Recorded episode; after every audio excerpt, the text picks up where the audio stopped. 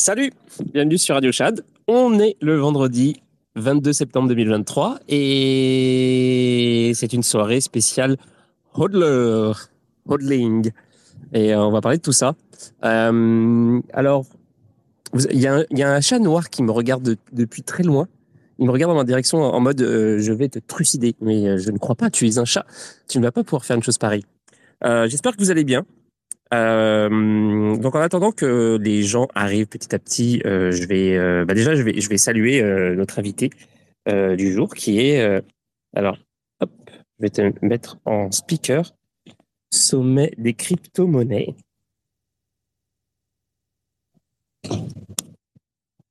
Et, et, et, et, et le chroniqueur du jour, Superman, est arrivé aussi. Salut Magic King, enchanté. Alors, je vais tous, euh, je vais tous vous faire monter, comme ça, ça sera, ça sera fait. Hop, hop. Et même Magic King, je vais même te donner la, parole. Donc, j'espère que ça fonctionne bien parce que euh, j'ai l'impression que c'est un petit peu lent euh, ce soir, Twitter Space et Twitter en général aussi. Donc, bienvenue à tous. Et oui, donc ce soir, c'est une soirée relax. C'est vendredi. On va parler de, de, de hodling. Et, et voilà, c'est aussi simple que ça.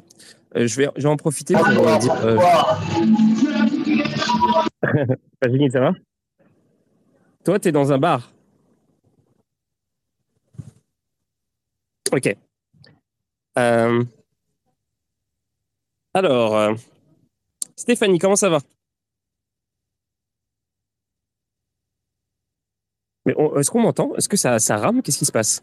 Je ne comprends pas. Ah là, là, là tu m'entends? Ah. Ouais, là je t'entends. En fait, tu n'avais euh, pas trouvé le, le, le bouton euh, mute. Mais c'est pas grave, ça arrive, c'est normal, c'est ta première fois sur Twitter Space. Alors. Euh... C'est ça. ça. Okay. Oui, je te disais, donc je parlais toute seule, mais c'est pas grave, je vais recommencer. Je te disais, ça va bien, merci. Et toi, merci pour l'invitation. Eh bien, de rien, c'est un, un, plaisir. Alors, je sais pas si, si, si c'est. Oula, j'arrive plus à parler. Je sais pas si tu es sur euh, ton, téléphone ou si tu es sur ton. Euh, pas ton ordi. Mais euh, avant, quand je recevais des gens pour la première fois, quand c'était leur premier Twitter Space, c'était très compliqué parce que euh, tu pouvais que euh, être speaker sur euh, sur mobile et les gens ne savaient pas forcément ça. Donc ils arrivaient sur le laptop et et puis ils pouvaient pas s'exprimer. Il fallait que ça ça durait au moins 5 10 minutes avant qu'on mette les choses en place que la personne mette l'application sur le mobile qu'elle revienne etc c'était des fois c'était un peu un peu compliqué. Mais maintenant ce truc là n'existe plus parce que de toute façon on peut être speaker à partir du, du laptop. Donc donc tout va bien. Parfait, tant mieux. Est-ce que tu m'entends bien? C'est pas trop fort Ça résonne pas trop Je, je... je t'entends super bien. Ok, parfait. Bon. Oui. Et puis, euh, alors comment ça va? Ben, je réitère, ça va très bien et toi? Oui, alors, mais euh, ouais, oui, d'accord. euh, et puis il y a, y a, Superman qui est là euh, bah, depuis depuis le début, puis qui n'a pas accepté l'invitation à se piquer. Donc Superman qui est le chroniqueur du vendredi et, euh, et qui, euh, ben lui aussi, c'est sa spécialité, c'est euh, c'est la crypto, la crypto de la semaine. En gros, il, il, a toujours des bons plans. Il sait toujours qu'est-ce qui va pumper ou qu'est-ce qui va pas pumper. Il a ce don. Et donc chaque semaine, il vient nous parler un peu des, choses que, qui lui plaisent, des trucs qu'il a trouvés, euh, euh, voilà, des trucs sur des, secteurs ou des cryptos euh, qui où il le sent bien. Il sait qu'il il pense que c'est un, un, truc qui va se passer. Il a eu des très très bons calls jusqu'à maintenant. Et bon, toujours, de toute façon, c'est comme dans tous les dans tous les cas de figure, même les gens qui se trompent pas souvent. Euh, il faut toujours évidemment prendre les choses avec des pincettes et faire ses recherches, etc. Mais bon, voilà. Euh, c'est un plaisir euh, de t'avoir ici, Superman aussi. Euh, si un jour tu arrives à, à, prendre la parole, ça sera encore mieux.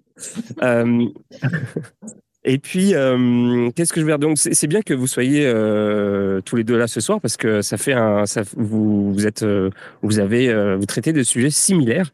Euh, c'est-à-dire euh, bah en fait euh, qu'est-ce qu'on sur quoi on se, se, se, base sur quoi on se vers quoi on se dirige euh, quand on veut investir dans les cryptos et qu'est-ce qu'on en fait de quelle manière comment on se comporte et euh, le hodling c'est c'est une stratégie et j'ai vraiment envie de parler de, de ce sujet là parce que euh, bon, de toute façon, on va reparler euh, dans la soirée, mais genre, le hodling, c'est vraiment un terme qui est associé à Bitcoin. Qui est vraiment un truc quasiment de, Bitcoin maximaliste. Et justement, la question qu'on pourrait se poser, c'est est-ce que c'est vraiment le cas? Et déjà, qu'est-ce que c'est en soi? Qu'est-ce que ça recouvre comme type de, comment dire, de j'allais pas j'allais dire d'activité mais non plutôt de, de comportement. Et puis, euh, est-ce que c'est vraiment limité que euh, au Bitcoin? Et puis, euh, est-ce que c'est vraiment, est-ce que c'est, qu'on peut que se contenter de ça? Est-ce que dans quelle, de quelle manière ça se fait, etc. Donc, on va essayer de dresser le portrait du hodling ce soir. Et et voilà. Et bah moi, je propose qu'en attendant que Superman se mette trouve se mette à trouver le bouton pour parler je vais faire un petit peu d'actu avec vous, parce qu'il y a des choses qui se sont passées aujourd'hui. Alors, qu'est-ce qui s'est passé aujourd'hui? Alors, il s'est passé des choses aujourd'hui. Je le sais. Ah oui, alors ça, c'est fabuleux. Euh, il y a je ne sais pas si tu as vu ça, Stéphanie, il y a, un, type, c'est un sénateur aux États-Unis, euh, qui s'appelle Bob euh, Menendez. Et lui, il avait, euh, lui, c'est c'était quelqu'un qui était très critique à, l'endroit des, cryptos et qui avait même introduit euh, une, un projet de loi pour euh, mitiger le risque de de l'adoption du Bitcoin au Salvador, parce qu'il disait que ça allait ouvrir les portes au blanchiment d'argent, à la corruption, etc. Donc il était vraiment contre contre ça. Et il disait vraiment, c'est ça, va, ça va mal se passer, il va y avoir beaucoup de corruption. Et malheureusement, la news du jour, euh, c'est que ce type-là vient d'être épinglé pour corruption. C'est beau la vie quand même. C'est ce que j'allais dire. J'allais dire, en général, quand on tient ces propos-là, c'est plutôt l'inverse, parce qu'on sait que quand on s'intéresse vraiment à la blockchain, on sait que c'est difficile de faire du blanchiment d'argent avec ça, parce que tout est traçable et, transparent. Donc, c'est plutôt les gens qui, ont, qui veulent continuer dans la corruption qui sont pas d'accord avec ça et qui avancent le fait de ne pas faire de corruption. ouais. Bah oui, non, mais en plus, euh, euh, ouais, bah, comme tu le dis, c'est ça. Si tu veux, Bitcoin, c'est vraiment le pire, euh, le pire que tu puisses utiliser si tu veux, si tu veux te, te cacher, quoi. Ah bah, il y a des moyens beaucoup, mais alors vraiment beaucoup plus simples que de faire du blanchiment d'argent avec Bitcoin. Ouais. Et puis bon, bah là, c'est vraiment marrant que, que le. C'est arrivé souvent ces derniers temps. Hein, des, des, gens qui, ont été des, avocats de, de l'anticorruption, euh, de la neutralité, euh, du bon comportement, etc., et qui se retrouvent dans des affaires euh, pas possibles. on a eu ça en France, il y a eu ça au Parlement européen, et puis aux États-Unis, évidemment. et donc, c'est toujours un plaisir de voir que que ça, ça ne change, ça ne change pas. Il y a toujours régulièrement, il y a une petite histoire comme ça, des gens qui nous cassent les couilles et puis qui finissent par se faire, par se faire. Mais en général, c'est ça qui est triste, c'est que ils sont pas, euh, ils ont pas des gros, euh, des gros soucis quoi. La, comment s'appelait cette fille qui était au Parlement européen, qui s'était, euh, pareil, qui s'était retrouvée, on, avait retrouvé des, des valises de billets chez elle et puis elle est retournée à son poste. Hein. Elle, elle a rien eu. Je sais pas, je, je suis pas l'actualité, donc enfin pas ce genre ah. en tout cas. Ça m'énerve tellement que j'ai envie de regarder. ouais, ouais je, je, comprends complètement. mais sinon, dans, dans, les news un petit peu plus un petit peu plus neutre, un petit peu moins scandaleuse. Il y a, euh, il y a un, c'est un, un, trade de, enfin c'est un trade, c'est un poste de Cryptomatrix qui fait référence d'ailleurs à un poste de Goku euh, qui disait que euh, en fait euh, Coinbase détient plus d'un million de Bitcoin et euh, donc plus que le créateur de Bitcoin qui est censé en avoir le plus. et donc voilà, donc c'est le plus gros euh, détenteur de Coinbase, c'est vraiment le, le plus gros détenteur de de Bitcoin, voilà, apparemment. Et euh, ils, ils, ont, euh, ouais, c'est ça, ils ont bah, près de 5% de tous les BTC existants. Et c'est euh, c'est fou, en fait, quand ils pensent. Ah oui, c'est fou, c'est vraiment fou. Et puis, bah après, se pose toujours la question de la décentralisation. Bon, alors, un million, on est large, mais tu comprends l'idée que ce soit pour cette crypto ou une autre. les, les, les les, je, je, trouve plus le mot euh, sexe en, alors pas sexe sexe, mais sexe C E X. euh, décentralisé, c'est quoi? Les exchanges, voilà. Les exchanges les centralisés. Exchanges centralisés, ça, c'est, Ouais, voilà, ça pose un problème de, de, On peut se poser la question de centralisation justement en fonction de, des cryptos qu'ils ont, mais euh, Binance, c'est, enfin, après chacun son opinion sur la chose, mais Binance pouvait représenter un danger euh, potentiel et je ne serais pas étonné d'apprendre dans le futur qu'une des raisons pour lesquelles ils l'ont fait tomber euh, soit associée à ça. Ah oui, oui, bah, bah de, toute façon, euh, oui, on a, on a, beaucoup parlé. Euh, c'était, je crois, si je dis pas de conneries, vers février, février-mars, euh, quelque part par, je, crois, que c'était fin février, où justement c'était ça, où il y avait la SEC qui qui tombait à bras raccourcis sur tout le monde, et puis et puis c'était juste après le scandale FTX, qui commençait à attaquer Binance. Et on, savait qu'il y avait une rivalité euh, extraordinaire entre, entre Binance et FTX. Et, euh, et puis, tout d'un coup, euh, la SEC qui, qui s'attaquait à, Coinbase. Et, euh, et puis, il y avait toutes sortes de... Bah, moi, le premier, hein, qui disait, en fait, euh, bah, en gros, la SEC, ils ne peuvent pas attaquer Coinbase, en fait, parce que Coinbase, c'est l'exchange américain. C'est-à-dire, c'est eux, en fait, là, tout le monde a ses billes dedans, que ce soit BlackRock, que ce soit euh, l'État américain, je crois. Je ne sais plus.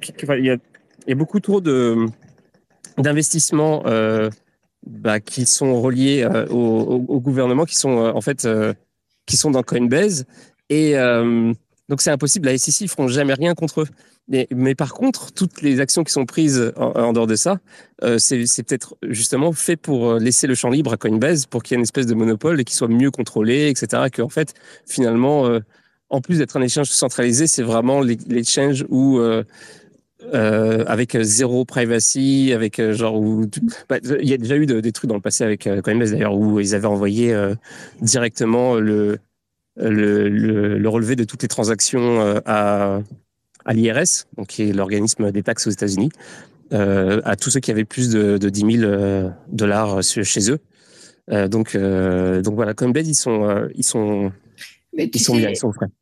Bah, je, suis d'accord avec ce que tu viens de dire et oui, effectivement, c'est sûrement une stratégie euh, parmi tant d'autres, hein. mais euh, euh, ce que je trouve d'ailleurs très déplorable, mais bon, bref, ceci est un autre sujet. Mais tout ça pour dire que Coinbase, tu sais, à partir du moment qu'ils sont, ils sont rentrés en bourse, ça y est, ils étaient, ils sont couverts, ça y est. je veux dire, c'est quand même le, le, seul exchange qui est, enfin, en tout cas à ma connaissance, qui est en bourse.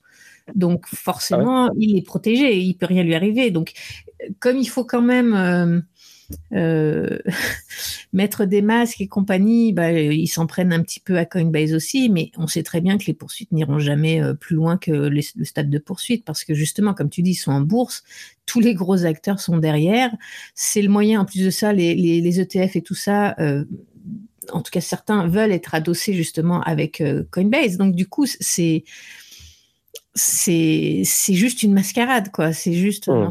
de plus. D'ailleurs, Coinbase, euh, ils sont en train de regarder euh, de, pour euh, éventuellement racheter FTX Europe. Voilà, c'est juste euh, une sad news. donc, on ne sait pas trop si s'ils vont le faire ou pas. Il y a un, un article de Cryptost euh, qui, qui, traite du sujet. Je l'ai pas lu, donc euh, je peux pas dire, euh, je, je, peux pas savoir, mais j'ai beaucoup aimé le, le, titre. Je trouvais ça, c'est très bon. Les, les, les, titres qu'ils font Cryptos en ce moment, c'est vraiment excellent. Ils font donc c'est contexte et problématique dans le titre. C'est parfait. Et donc je me suis mis en anglais quelques articles. J'ai tous envie de les lire parce que c'est juste trop, c'est trop attirant. T'as envie de, as envie de savoir, t'as envie de le lire. Et donc, euh, c'est ça. Donc, le, titre de, l'article, c'est FTX Europe. De point, Coinbase est-il réellement intéressé par une euh, acquisition de. Alors, euh, bon, je t'avouerai que le. le... Attends, je vais retrouver le, le tweet. C'était encore plus attrayant que ça. Euh, alors, attends, attends. Cryptost. Oui, tu petit Cryptost. Hum, J'ai tellement déroulé dans mon feed là que je me suis perdu. Il y a trop de choses. Il y a en ce moment, il y a beaucoup de news qui, me parviennent dans le feed euh, Twitter qui sont extrêmement euh, tristes, qui font vraiment penser à un début de récession euh, ultra violent. Euh, ah voilà. Alors il y avait déjà, euh, c'est ça, l'équipe de redressement de FTX L'équipe de redressement de FTX recherche activement un acquéreur pour sauver l'exchange. Coinbase a montré de l'intérêt pour, la filiale européenne de FTX. Cependant, les pourparlers semblent stagner. quels avantages il trouverait Coinbase? À vous, ça en donne envie de dire. À vous, tu as envie de savoir. oui et non en même temps. Euh, j'ai envie de me dire, laisse tomber, passe ton chemin. Ils ont fait il y a un autre article de, hum, de crypto, c'est ce qui m'intéresse, c'est euh, Google étend son service d'analyse avec l'intégration de 11, nouvelles blockchains via euh, BigQuery, parmi elles Polygon, Avalanche, Polkadot et même le testnet Gollery d'Ethereum. Mais quel est l'avantage de cette intégration? Bon, bah ça c'est un truc un peu plus technique, mais euh, ça m'intéresse aussi. Je savais même pas que tu pouvais, tu pouvais, tu pouvais faire de l'analyse des blockchains avec avec des outils Google. En tout cas, bref, voilà. Euh, à part ça, dans les news, euh, bah, je sais pas trop. Euh, je crois que je suis arrivé euh, pas mal. Ah, bah sinon, euh, juste un peu plus news internationale. les États-Unis, ils ont un déficit qui est maintenant d'à peu près 2 trillions, donc c'est 2000 milliards, et c'est le double de l'année dernière, tout simplement. Donc voilà. Ça n'a aucun, aucun bon sens. aucun.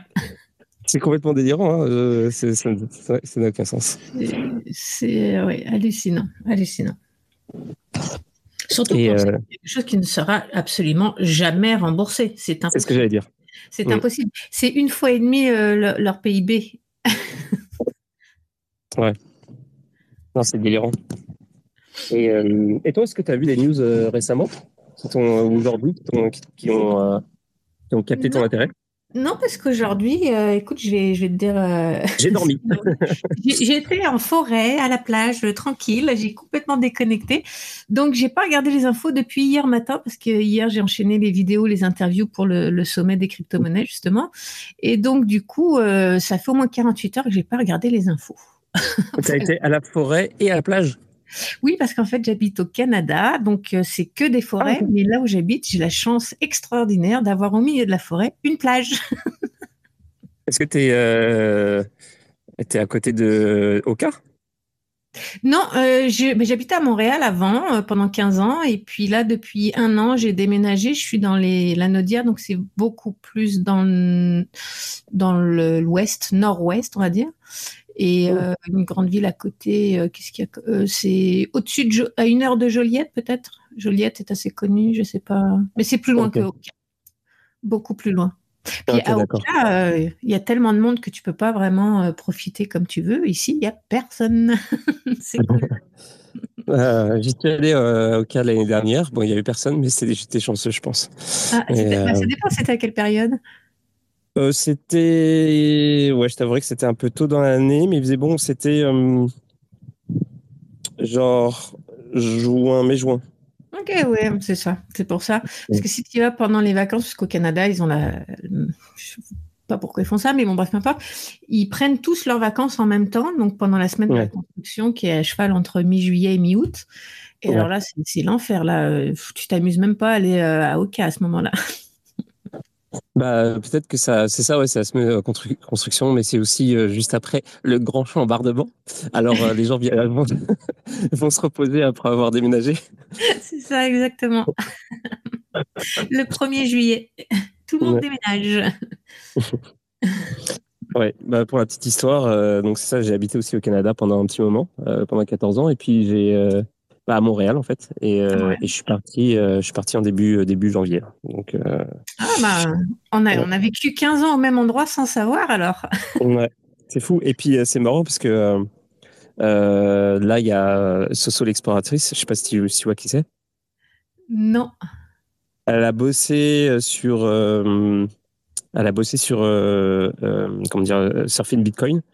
Et euh, donc, euh, bah, elle est assez impliquée dans, dans l'écosystème. Et puis, euh, donc là, je l'ai vue à, Biarritz pendant, pendant, pendant, Surfing Bitcoin et, et elle partait au, Canada. Quoi.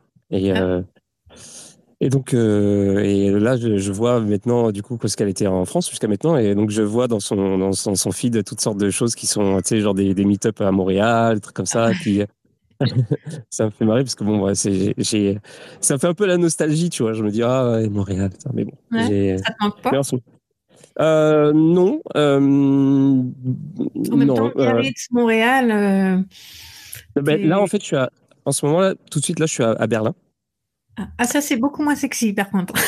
ah, mais non, mais justement, au contraire, je, je, suis en train de me dire que, en fait, je, je pense que Montréal, c'est un wannabe Berlin. C'est euh, parce que en fait j'ai l'impression que enfin je trouve pour l'instant ça fait vraiment je suis un petit peu dans l'euphorie parce que ça fait seulement quelques jours que je suis là puis j'aime beaucoup j'aime beaucoup Berlin pour être honnête. Je, je, je, trouve que tout est mille fois mieux que Berlin euh, que, que Montréal. Mais euh, je, je, je, vais peut-être quitter le space si je dis ça. ah non, non, mais ouais, non, moi, je suis d'accord avec toi. J'ai quitté Montréal, c'est qu'il y a une raison aussi. Hein, euh, mais je parlais plus par rapport à Biarritz, qui est quand même. Euh, c'est Biarritz versus une grande ville. Enfin, mon opinion personnelle, c'est que tu es quand même bien mieux à Biarritz. c'est Biarritz. Ah ouais. Mais Biarritz, c'était juste quelques jours pour, pour les événements. Mais euh, je sais pas si je vivrais là-bas, par exemple. C'est sympa hein, pour les vacances et tout, mais euh, pour vivre, euh, je sais pas. Je sais pas. Mais bon, t'as le soleil, tu vois, je, je comprends, mais en même temps pour l'activité économique, culturelle, etc. Euh, je sais pas trop. Voir. C'est ça. Après, ça dépend de ton profil, hein. un peu comme les investisseurs, ça dépend de leur profil d'investisseur. C'est la même chose. Moi, tu vois, je vis au milieu des bois, euh, dans une maison au milieu des bois, en autonomie totale, et je pourrais plus jamais retourner dans une grande ville. Mais, bah, c'est t'aimes les, les événements, euh, sortir, etc., c'est sûr que tu serais en dépression totale ici. Non, non c'est vrai. Euh, totalement. Euh, alors, euh, je crois qu'on a complètement perdu Superman qui, qui est là, mais qui, qui, qui est pas là en même temps. C'est le, le Superman, c'est le Schrödinger Superman. Il est, il est là et pas là en même temps. Alors, en attendant qu'il qu refasse surface, moi je te pro... ah, bah, Ouais, bah pour les news, bah, vu qu'on n'a plus de news, bah, je te propose qu'on que tu te présentes, tout simplement, que tu dises euh, un peu qui t'es, euh, ce que tu fais dans la vie, puis comment t'es arrivé au crypto. Et, euh, et, voilà. Et le projet aussi. Ok, ok. Alors, bah, bah, mon nom, c'est Stéphanie. Je suis créatrice de contenu et j'ai créé la chaîne Crypto Formation Continue il y a deux ans à peu près, je crois, en 2021. Euh, et en fait, euh, je suis spécialisée dans tout ce qui est vulgarisation euh, de tout ce qui tourne autour des crypto-monnaies et les stratégies d'achat, de vente. J'ai créé un plan d'action pour simplifier les choses. Je suis vraiment spécialisée dans un, dans un créneau vraiment bien particulier. Et comme mon nom l'indique, c'est de la formation continue, donc non-stop en permanence. Je fais des vidéos éducatives, des articles et des jeux éducatifs. Des vidéos euh, de vocabulaire aussi, parce que si tu comprends pas le vocabulaire de base, tu vas avoir du mal à avancer dans le, monde des crypto-monnaies. Et puis, euh, sinon, pour ce qui est de mon... Ah oui, excuse-moi, j'ai aussi fondé l'année dernière euh, le premier sommet des crypto-monnaies francophones. Donc, cette année, c'est la deuxième édition qui va avoir lieu à l'automne. Et puis, euh, ben c'est un peu le même principe que toi avec euh, la radio, sauf que c'est en vidéo. On est une dizaine d'intervenants, tous spécialisés dans des domaines euh, bien précis et euh, différents les uns des autres. Et du coup, eh bien, on vient parler. L'année dernière, on a présenté un peu tout ce qui était, qui tous les métiers qu'il y avait autour de, du, du milieu des crypto-monnaies pour voir justement toutes les toutes les possibilités de d'investissements différents, que ce soit du minage, du holding, du trading, etc. Et puis, bah, comme c'était le tout premier sommet, on a vraiment posé tout ça à plat pour que les gens comprennent toutes les directions possibles. Et cette année, euh, on va parler de nos profils d'investisseurs chacun, justement, parce qu'on est tous différents. Il n'y en a pas un qui a le même profil, il n'y en a pas un qui investit de la même manière. Et euh, bah, je trouve ça super intéressant parce que du coup, tu peux euh, déjà, ça, ça, te montre qu'il n'y a pas de bonne ou de mauvaise réponse quand tu investis. C'est vraiment lié à ton profil. On pourra en parler tout à l'heure plus longuement si tu veux. J'ai une grosse section euh, dans mon travail sur, sur ce, sur ce sujet-là. Euh, et ouais. puis, euh, voilà, je sais plus ce que je voulais dire. Du coup, je me suis coupée moi-même. ça, c'est très fort. C'est pas grave. Euh, mais ça, ça, ça, prend quelle forme le, le sommet des cryptos d'ailleurs? Parce que tu m'en as parlé un petit peu, mais euh, avant l'émission, mais euh, déjà, bah, je pense que tu m'as pas tout dit, et en plus j'ai une mémoire horrible, donc ça, ça, se présente comment au niveau de la forme? Tu t'as dit que c'était un peu comme comme la radio ici, c'est donc c'est un truc qui dure, c'est qui dure combien de temps Comment comment ça se comment ça se présente? En fait, euh, on fait ça sur un week-end, donc euh, c'est du samedi au dimanche. Alors l'année dernière, il y avait le vendredi inclus, mais cette année, je suis pas sûre qu'on qu inclut, on verra bien. Euh, donc c'est samedi dimanche, et puis euh, nous on a tourné les vidéos à l'avance, donc on les a tournées cet été. Et pendant le sommet, on les diffuse une par une. Donc, il y, a un calendrier qui se respecte. Elles, sont, elles sortent les unes après les autres. Et en général, on termine le sommet par un live. Donc, pour ceux qui connaissent, l'année dernière, le live, c'était Paul de Cryptoformation et Chantal de Crypto Expert. Et cette année, je travaille fort, fort, fort pour qu'il y ait euh, Iril en plus. Alors, euh, c'est pas encore gagné, mais j'y travaille, j'y travaille. Et donc, du coup, euh, bah là, on parle plus d'analyse fondamentale, de tokenomics, de, de, justement pour les holders, c'est vraiment quelque chose de, capital parce que c'est le centre névralgique de l'investissement. Et mmh puis, bah, on peut poser les questions en direct, donc ça, c'est cool. Et c'est ça. Et donc, sur tout un week-end, eh ben, chacun des intervenants a sa propre vidéo, puis explique les choses. Euh, donc, chaque année, c'est un thème différent.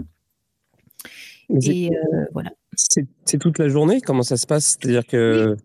Oui. Euh, comme on est, tout le monde est, et même les intervenants entre eux, on est tous dispatchés aux quatre coins de la planète. C'est pour ça que c'est très compliqué d'avoir des lives entre nous. C'est pour ça qu'on préenregistre les vidéos à l'avance parce que c'est vraiment compliqué d'avoir un emploi du temps en commun. Et en fait, eh ben, c'est ça, toutes les, euh, vidéos durent à peu près euh, une demi-heure en, en, moyenne à peu près. Et puis, bah, toutes les une heure, il y a une nouvelle vidéo qui sort finalement. Ah ok, d'accord. Voilà. Ah, c'est vrai. C'est un, un, petit peu comme un, aussi un genre de marathon, un peu comme, euh, comme, les, les, streamers des fois. c'est ça, exactement, tout à fait. Une sorte de marathon. Oh, je vais le mettre dans ma pub, ça. C'est très, très bon, merci, je vais te le voler. Et puis sinon, pour répondre à ta question, comment je suis tombée dans les crypto-monnaies? Ben, Moi, je suis tombée dedans en 2012. J'ai, quand j'ai entendu ça à la radio, je me rappellerai toujours, euh, j'étais à Lyon, tiens d'ailleurs, en, France à ce moment-là, euh, chez ma sœur. Et j'ai entendu ça à la radio, je me suis dit, mais qu'est-ce que c'est que ce truc? Ça a l'air vraiment cool. et du coup, je me suis vraiment beaucoup documentée dessus. Puis quand je suis repartie à Montréal, à l'époque, et j'insiste sur à l'époque, le Canada était précurseur et c'était très friendly pour les cryptos. Donc on avait déjà un bureau de Bitcoin à, Montréal. Donc j'y suis tout de suite allée. Sur Saint-Laurent. Ouais, exactement, tout à fait. Donc du coup, euh, bah, j'ai passé beaucoup de temps là-bas, j'ai appris beaucoup de choses et tout. Euh, ça a bien changé depuis. Hein. Maintenant, on a banni, euh, on a même banni Binance, c'est pour te dire. Tout. Mais bon. il n'y a plus rien que tu peux faire euh, au Canada, c'est affreux. Ah, il y a plus, euh, il y a, tu peux plus. Bitfinex c'est terminé, Bitrex c'est terminé, Coinbase c'est terminé, BitMEX ça n'a jamais été possible, sauf, enfin en tout cas au Québec non, mais bref, non c'est compliqué. Ah, Binance aussi, parce que Binance c'était quand même le mastodon. Avant d'enlever Binance, euh, moi je pensais qu'on avait encore un peu de temps, mais non, non, non, non, pas du tout. Donc on se débrouille autrement. Bon, c'est pas grave, ça complique un peu les choses, mais euh, ça ne nous empêche pas de le faire pareil. Et puis euh, donc c'est ça. Donc en 2012, donc tu vois, ça fait quand même 11 ans que je que je, je suis dans la, je suis tombée dans la marmite magique. ok. Ouais, bah c'est marrant. T'as découvert ça comment toi? Euh, bah, moi, j'ai découvert ça. Alors, euh, c'est Amy, donc Dark Amy, qui m'en a parlé en 2011.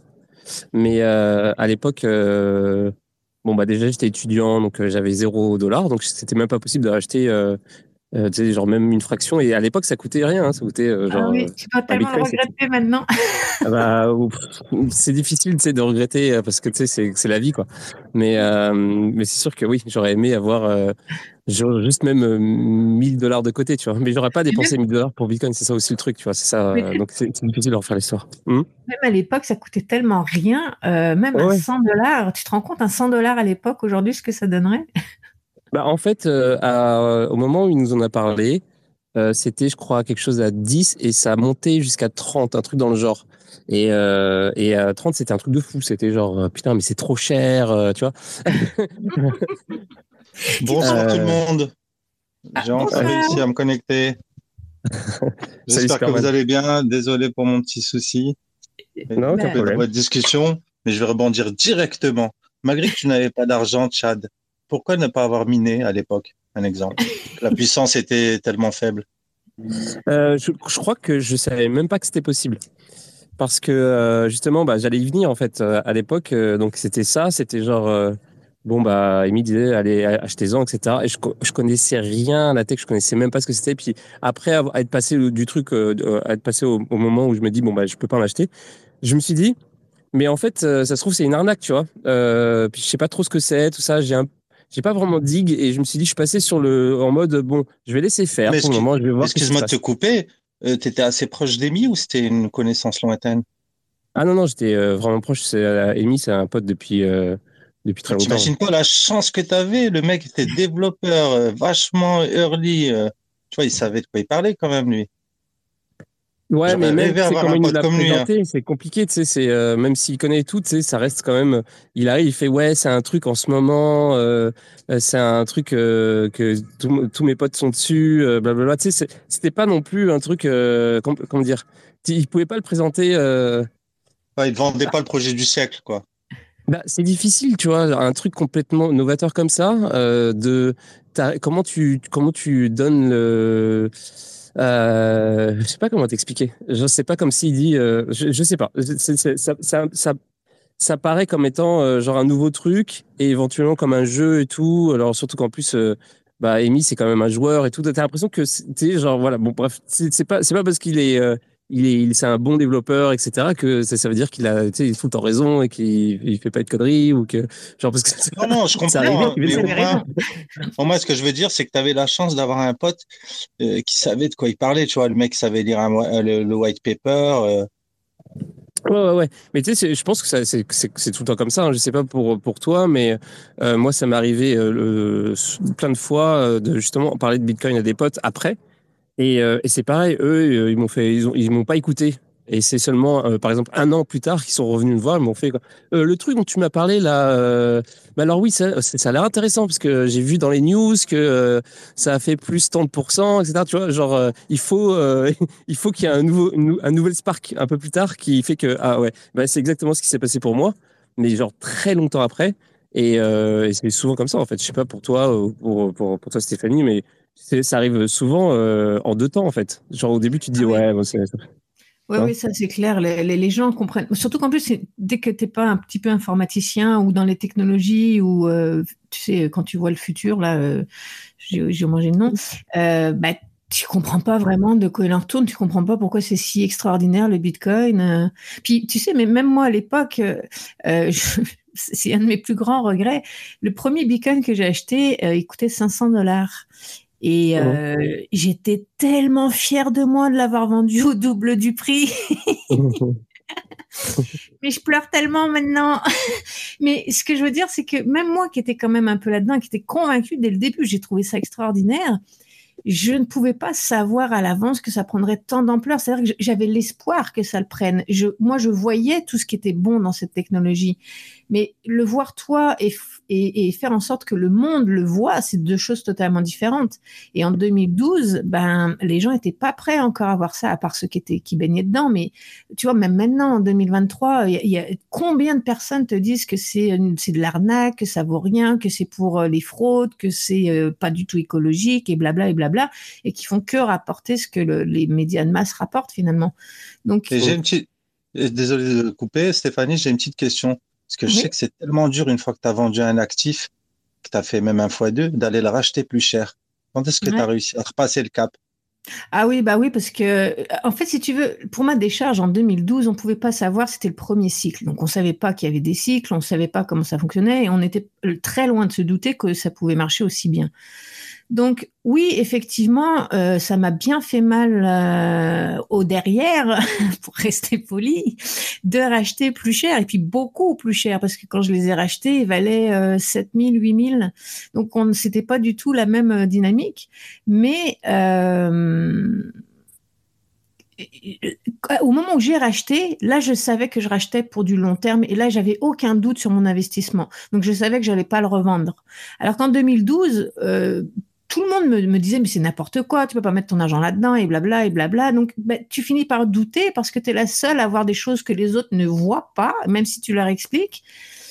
Et, comme c'était le tout début, bah voilà, j'ai écouté mon instinct de l'époque, ce que je pensais, et puis voilà, j'étais fière de moi en plus de ça. Mais maintenant avec le recul, bah, j'aurais sûrement fait la même chose parce que, euh, comme je te dis, Maintenant, on a, tellement de données à côté de ça. C'est-à-dire que si tu veux pas accepter ce qui se passe ou ne pas comprendre ce qui se passe avec le Bitcoin, c'est soit que tu mets de la mauvaise foi, soit euh, de la mauvaise volonté, soit que tu comprends vraiment pas. Et, et ok, c'est parfait. Mais euh, les gens qui baignaient là-dedans à l'époque et qui ont racheté après plus tard, comme tu dis, parce que ça fait bien mal aux fesses, ben oui, mais si tu vois le potentiel qu'il y a derrière, euh, même si tu le rachètes à 8000 dollars, tu sais que c'est encore vraiment ridicule comme prix par rapport à ce que ça pourrait être. Oui, voilà, il faut vraiment que tu aies passé un stade mentalement euh, au niveau des fondamentaux. Hum, hum, hum et voir la, capacité du truc derrière, de la machine derrière. Quoi, c'est pas juste. Euh, la majorité des gens pensent que c'est jouer au casino d'investir dans les crypto-monnaies, mais c'est sûr que si tu vois ça comme ça, effectivement, tu as une chance sur deux de te planter. Je comprends que tu vois pas d'avenir à ça, mais quand tu comprends vraiment les fondamentaux, la, technologie que ça amène et toutes les, les technologies qui pourront découler de ça dans notre avenir, même si les cryptos disparaissent, elles ont amené une technologie, qu'on le veuille ou non, c'est là et c'est là pour rester. C'est des progrès extraordinaires euh, en vitesse accélérée. Et si, si ça, t'arrives pas à le voir, effectivement, euh, dans ces cas-là, n'investis pas dans les crypto-monnaies. Non, et puis c'est vrai que les gens ne se rendent pas compte quand, quand on se sent seul au monde, quand on n'est pas entouré par des amis qui connaissent la tech, mmh. qui le mmh. sont euh, également, ne serait-ce que par son conjoint ou sa famille qui nous prennent pour des fous. Et c'est vrai que c'est dur à vivre psychologiquement. Hein. Moi, personnellement, c'était ma situation. Et c'est vrai que c'est pas évident. Euh, c'est une sensation qui est difficile à retranscrire. Par contre, une petite parenthèse, Christine, je suis abonné à ta chaîne. Je viens d'aller rechecker, mais l'algo, il me, me mettait plus en avant tes vidéos. Ça faisait un moment que je tombais plus sur tes vidéos. Et en plus de ça, ta voix, je confondais avec celle de Chantal Lang. Je sais pas pourquoi. Euh, je son sosie vocale. Je pensais que c'était toi, Chantal. J'écoutais le vidéo, les vidéos au soir avec mon casque. J'avais pas un œil sur l'écran et je pensais que c'était Chantal. Donc voilà pour la petite parenthèse. Ok, bah écoute, je sais pas. Peut-être que tu as, as, cliqué sur les notifications de mettre en avant ou je sais pas. C'est bizarre. C'est bizarre. Mais merci en tout cas d'être abonné à ma chaîne. Ah, je t'en prie. Je vais aller recreuser tes contenus du coup. Ça m'a remotivé de, t'entendre. Merci. Mais euh, Superman, euh, c'est aussi ton pseudo sur, euh, sur YouTube? Non. Ah, ok, parce que j'ai quelqu'un qui m'a laissé un commentaire avec. Alors, je sais plus si c'était sur Twitter ou YouTube avec ce pseudo-là, et je me suis dit, ah, bah, peut-être que c'était toi finalement. Mais non. Non, non, je, je l'ai que sur Twitter. Non, je pense que celui qui t'a envoyé un message, c'est le vrai Superman. celui qui a avec la kryptonique. C'est celui qui vole. Mais c'est euh...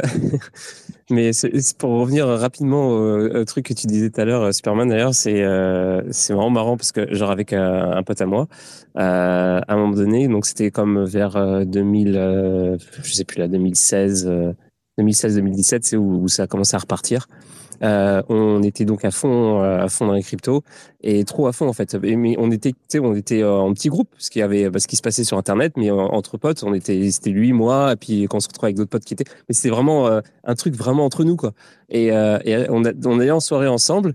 Et donc, on, était mélangé avec des gens qui connaissent absolument pas. Et nous, on faisait la soirée normale, tu sais, comme des gens normaux, comme, comme avant qu'on connaisse les cryptos. Et au bout d'un moment, quand on avait trop bu d'alcool, on, on, on, parlait crypto.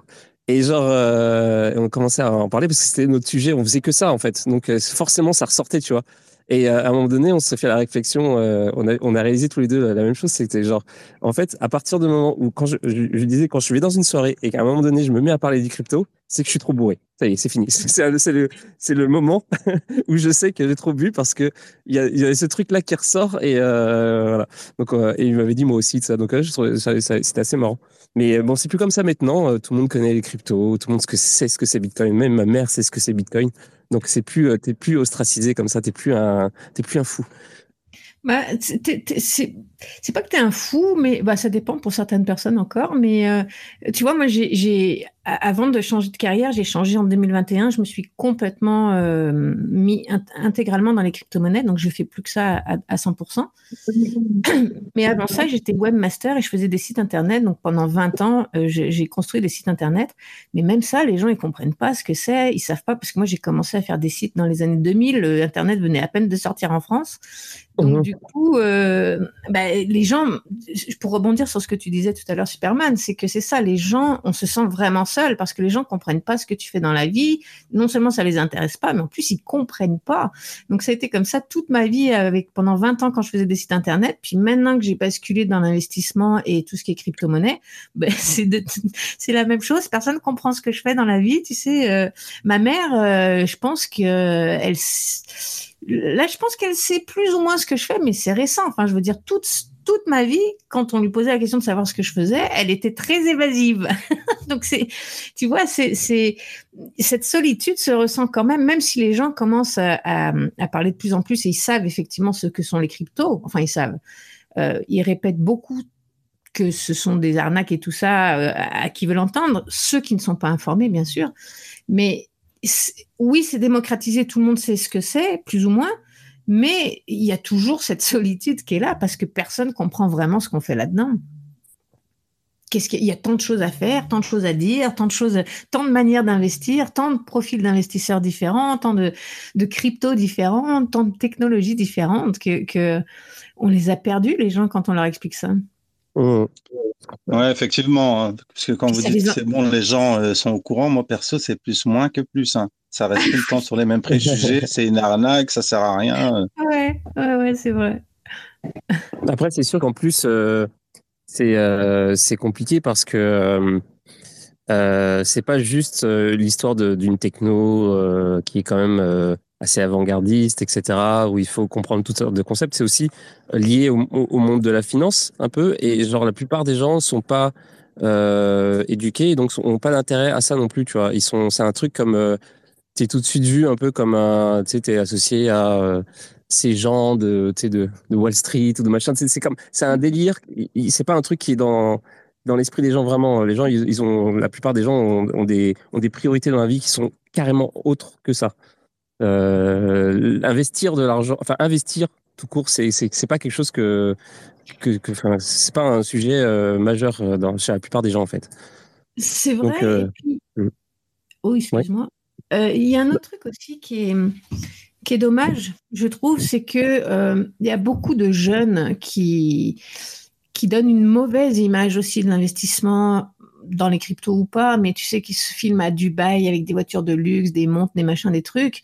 Euh, alors j'ai rien contre ça, c'est pas ça le truc, mais c'est c'est que du coup ça donne une mauvaise image. Tout de suite on croit que voilà dès que tu es dans les cryptos tu fais de l'argent, dès que tu es dans les finances tu fais de l'argent, et c'est associé au côté malsain de l'argent si tu veux. Et ça ça fait pas forcément de la bonne publicité. Non c'est clair. C'est clair.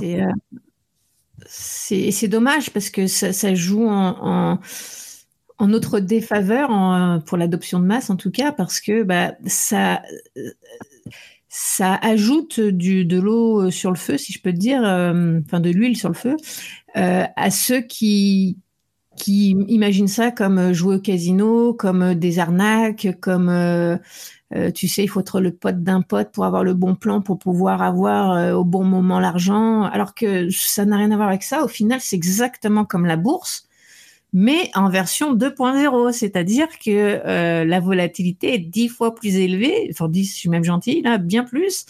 Et donc du coup, mais c'est c'est pas si différent de la bourse, c'est exactement la même chose, sauf qu'en bourse, tu as des titres et tu as des actions qui te servent absolument à rien, tu fais juste attendre que ça monte et ça monte vraiment doucement, alors que les crypto-monnaies, tu peux les réutiliser pour faire d'autres choses, pour des projets, pour euh, euh, faire des rendements, pour payer des frais, etc et euh, t'attends beaucoup moins longtemps et ça monte beaucoup plus parce que c'est un, un, marché financier en émergence. Donc il est tout jeune, c'est pour ça.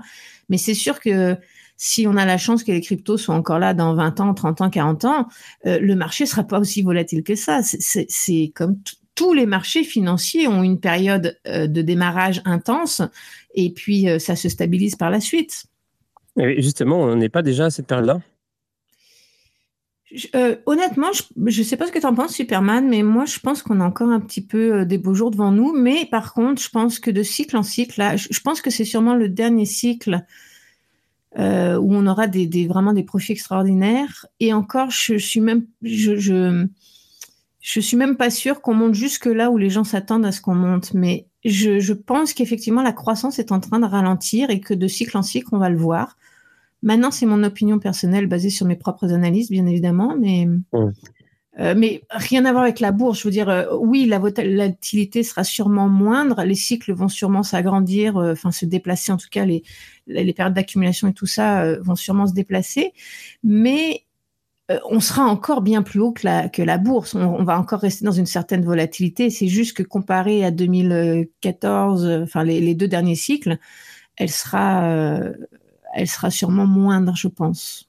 Mais c'est oui, oui je, suis tout à fait d'accord. Non, non, je te suis également. La volatilité va se contracter. Et d'ailleurs, c'est le destin d'un actif euh, dans sa vie. Et je mhm. pense que c'est les ETF qui, pour mhm. moi, seront bien sûr euh, validés. C'est une question de temps. Et c'est eux qui vont amener cette stabilité et cette contraction de volatilité, je pense. je suis mais 300% d'accord avec toi. Et je pense que la volatilité, elle va se reporter sur les altes, justement. Je pense mhm. que Bitcoin et Ethereum, ils vont plus ou moins se stabiliser au prochain cycle. Après, peu importe la somme, hein, il y en a, ils voient Bitcoin à 100K, 150, 200, on peut pas trop savoir. Mais je pense que justement, ça, va se contracter. Il y aura une espèce de stabilité. On n'aura plus ces gros mouvements de, mm. de bull run, de beer, des moins 80%. Et je pense que la volatilité, les gens vont aller la chercher sur les altes. Ils sont beaucoup plus jeunes. Je vois la chose comme ça. Je pense que on a encore euh, plusieurs cycles devant nous avant que ça se stabilise vraiment. Je veux dire, euh, je, raconte n'importe quoi. Hein. Faut pas du tout prendre les chiffres que je vais vous donner comme acquis. C'est vraiment juste pour donner un exemple. Euh, comme tu dis, on a, quand on tombe en bear market, on était à 80% de, de, de, baisse, on va dire. Et puis quand on monte en bull market, on peut faire, euh, un 300%, on va dire, imaginons. Euh, je pense que les chiffres vont effectivement se contracter, mais on va pas passer de 300% à 20% je pense qu'on a vraiment, ça va diminuer au fur et à mesure des cycles. Euh, peut-être que si on fait 300% cette fois-ci, peut-être qu'on fera que 200% le cycle d'après et puis que 50% le cycle d'après. Mais si on parle de trois cycles, donc euh, cycle d'après et cycle d'après, on est déjà rendu à 4 fois 3, 12 euh, ans. Donc c'est pas, je, je pense pas qu'on je, enfin, je peux me tromper, mais je penserais pas qu'on passe de, de 300% de bénéfices à ce cycle, par exemple, imaginons, à 20% euh, le prochain cycle. Je pense que c'est trop court comme délai, non? En fait, il y a tellement de paramètres qu'on ne peut pas estimer, tu vois, vu que Bitcoin, il a un fondamental tellement particulier avec les pays qui peuvent aussi euh, y participer. Tu imagines des news comme la Russie qui le prennent comme moyen de paiement pour leurs hydrocarbures, des échanges avec les BRICS. Tu vois, il peut tout se passer. Hein. D'autres pays qui... Moi, je vois bien des pays euh, d'Afrique qui suivent l'exemple du Salvador mm, mm. pour s'émanciper au niveau euh, au niveau financier, parce que tu as plein de pays qui sont encore sous la joute du franc CFA. Et vu, vu, tout ce qui se passe là avec la France qui est en train de se faire chasser, je vois bien enquiller euh, sur Bitcoin. Mm. je suis d'accord. Ce serait un accélérateur pour eux, tu vois, de d'indépendance. Mais tu vois, tu as tellement de paramètres, il peut tout se passer. Hein. Ça va être fou, moi, je pense, ces prochaines années au niveau de euh, cette guerre financière qui est en train de se jouer BRICS Occident plus l'Afrique au milieu, qui est un peu le, terrain de guerre de, ces deux clans. Je sais pas. Bitcoin, il peut jouer son rôle également, je pense. Tu as aussi l'Amérique du Sud. Euh, alors, eux, c'est un peu la même chose, mais avec la dédollarisation, enfin, ou plutôt avec le dollar américain. Euh, c'est aussi une chance pour eux de sortir de, ce carcan, de cette main mise sur eux. Oui, mais est-ce que les États-Unis vont laisser faire, tu vois? C'est ça l'intrigue. C'est parce que tu sais, il va y avoir un moment où ils vont plus avoir le choix. Leur monnaie vaut plus rien. Ils ont plus de, comme euh, disait euh, Anthony tout à l'heure, euh, 2000 milliards de, de, de, dettes. Enfin, je veux dire, c'est ridicule. Ça vaut plus rien. Plus personne, ils impressionnent plus personne avec ce qui se passe avec la Russie, justement, euh, les BRICS et compagnie. on voit bien qu'on est en train de les dégager de la scène internationale. C'est, ils ont plus aucun pouvoir. Ils ont, et ça va être de, de pire en pire pour eux, mais de mieux en mieux pour nous, j'ai envie de dire. Enfin, ça dépend qui va prendre sa place, mais leur place. Mais on voit bien que la, géopolitique est complètement en train de se redessiner et les États-Unis n'ont plus du tout la même force, euh, autant euh, euh, psychologique, je dirais, cette main mise sur tout le monde.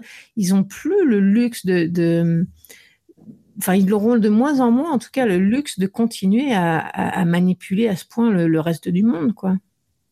Après, euh, les États-Unis, ils ont, euh, ils ont beaucoup de porte-avions. Donc, au moment où euh, ils vont se sentir un, peu, un peu au pied du mur, ils vont. C'est ce que j'allais dire. Il y a peut-être se passer des choses qu'on va pas aimer. Hein. Et par contre, sur les chiffres, tu as dit combien? Parce qu'il me semble que c'est pas ça. Hein. C'est moi, je, moi, j'ai 33 000 milliards de, dettes américaines. Ah, 33 000 T'as pas dit 2000 milliards tout à l'heure? Euh, 2 trillions. Alors attends, peut-être que. 2000 milliards. Ouais, c'est 2000 ah, milliards. Ah non, non, c'est beaucoup plus. 2000, c'est à peine la dette de la France, il me semble. C'est 33 000 milliards. Ah, attends, attends, attends. en tout cas, personne n'a les mêmes chiffres, mais moi j'avais lu que ça représentait une fois et demie leur PIB. Donc ça voudrait dire que pour rembourser leur dette, il faudrait qu'ils payent, euh, qu'ils ne touchent pas leur, leur, leur, argent pendant un an. Euh, ça c'est pas mal ça. Il faudrait qu'ils fassent ça. Il faudrait que ça, ça fasse comme la purge un peu, genre qu'ils arrêtent de, qu'ils arrêtent l'économie pendant un an et hop là. Je viens de googliser, c'est bien ça, 33 hein, 000 milliards. Ok.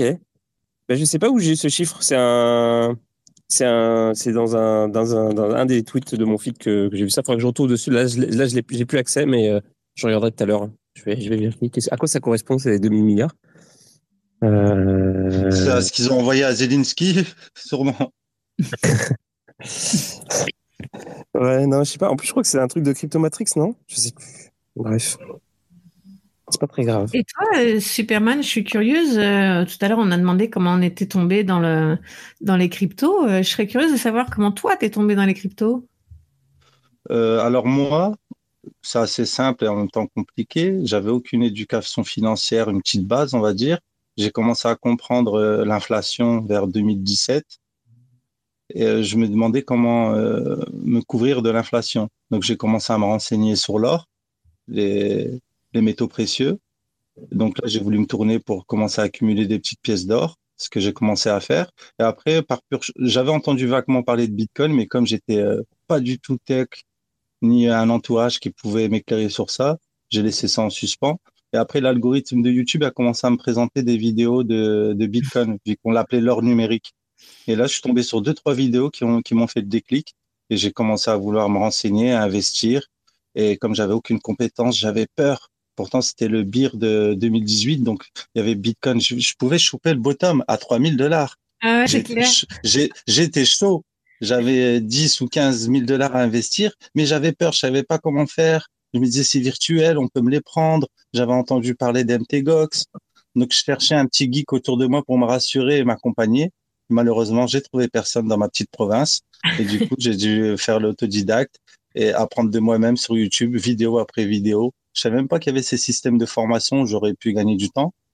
Et du coup, j'ai perdu du temps et j'ai commencé à investir seulement quand Bitcoin était à 6 000 dollars. Ah, mais c'est quand même, tu sais, je veux dire que si, en remontant à, à l'ancien ATH, ça fait déjà un x 10. C'est vrai. Mais comme tu sais, on va pas se mentir, on vend jamais les tops. c'est vrai. car, car j'attendais la fameuse target des, des 100K et je m'étais dit, je vais être plus malin que tout le monde. À 90, je vais commencer à me décharger. et au final, le marché m'a eu. À 70, on a fait demi-tour. Après, euh, je me suis résolu au fameux hold. Hold, pas vendu, pas perdu. Bah, le Bitcoin, tu n'as pas vraiment grand risque de le perdre euh, en interne d'investissement, je veux dire. Il va plus prendre de la valeur qu'en perdre. Bien sûr, mais après, on se fait tous les fameux films. Ah, si j'avais vendu ne serait-ce qu'à 50 000, pendant l'affaire FTX, j'aurais pu avoir le triple en Bitcoin et voilà. De toute façon, je, me suis fait une résolution. Les cryptos, on sera tout le temps déçus. C'est ce que je dis à mes amis autour de moi, ceux qui veulent euh, un minimum en apprendre. Ils me disent, bah, pourquoi? Je dis, bah, même si tu mets, je te donne un exemple, 1000 dollars sur une crypto, elle va faire x10 ou x20 ou x50.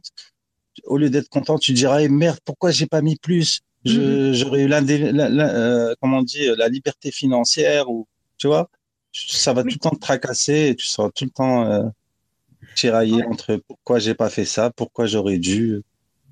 Tu sais, je, là, bah, la semaine dernière, d'ailleurs, euh, je travaille beaucoup en ce moment sur, euh, justement, je veux faire comprendre aux gens que c'est très important de connaître son profil d'investisseur parce que c'est en fonction de ton profil que tu détermines tes stratégies par la suite.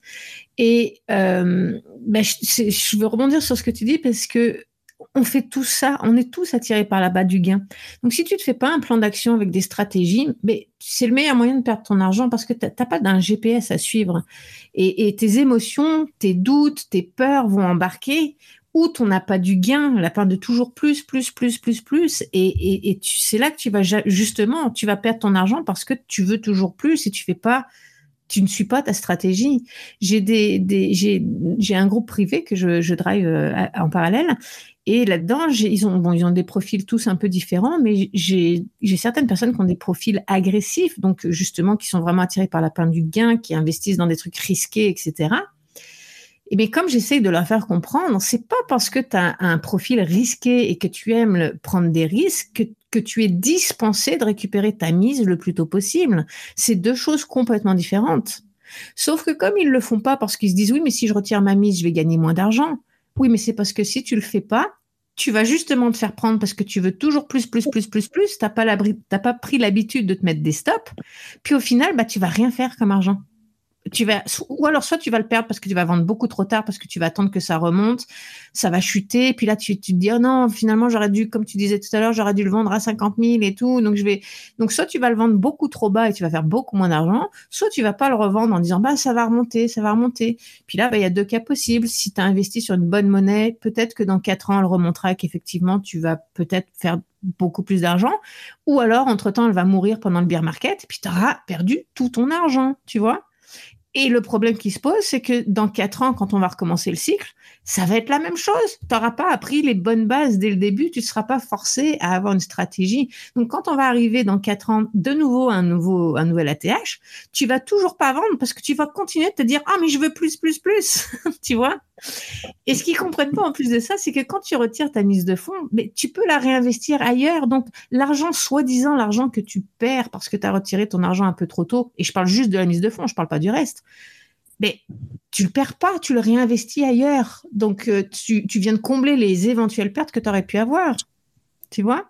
Et ça, c'est très compliqué de la faire comprendre.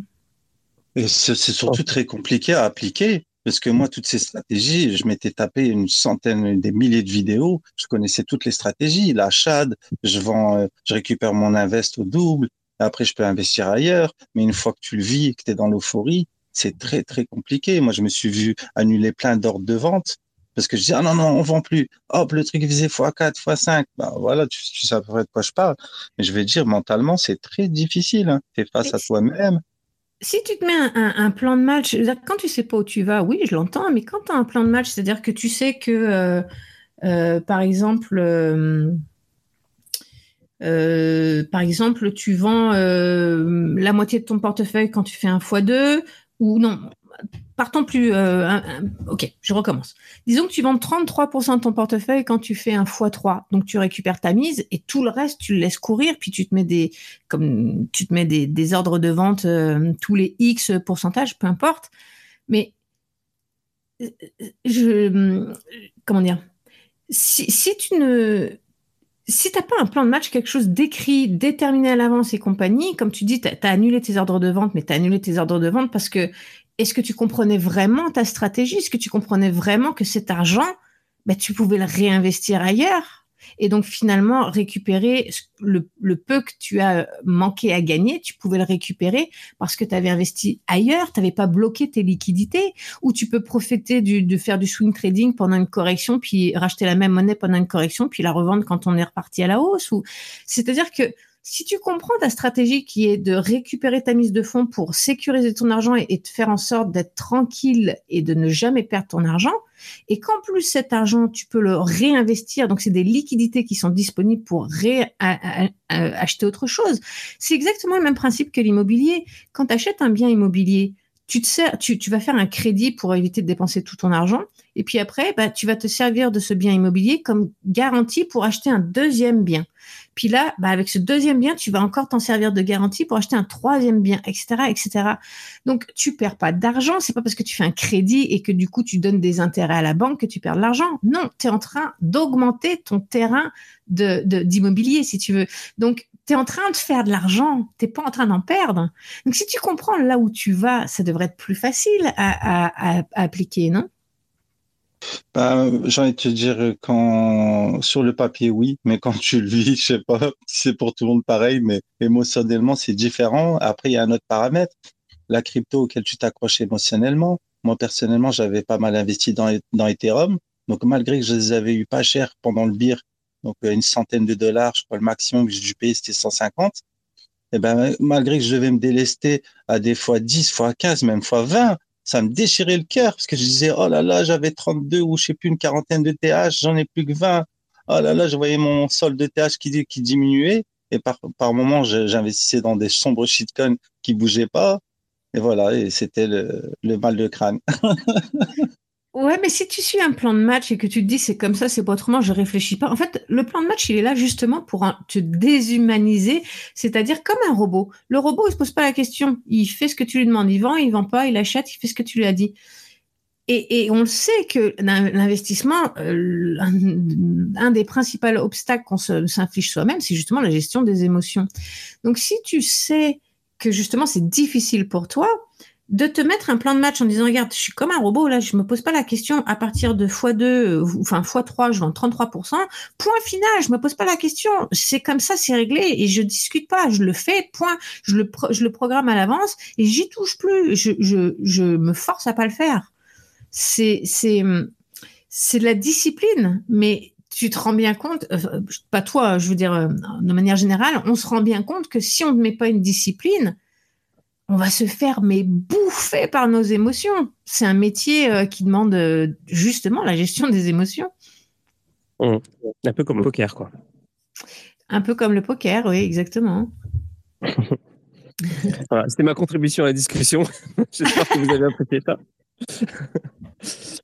mais euh, oui, alors du coup, mais comment, alors, ou qui, que, fait le, le, le, holder dans, dans, dans cette dans, dans ce euh, dans ce paysage-là Est-ce que euh, du coup, parce que là, on, parle d'investissement, de réinvestissement, de euh, voilà, de trading, de mais quand on est holder, on n'est pas on pas soumis à on est soumis à aucune de ces règles-là. Finalement, on, on, accumule, on garde, et puis c'est tout. On, ne cherche pas des nouvelles opportunités. Vraiment, on prend un truc et puis on non?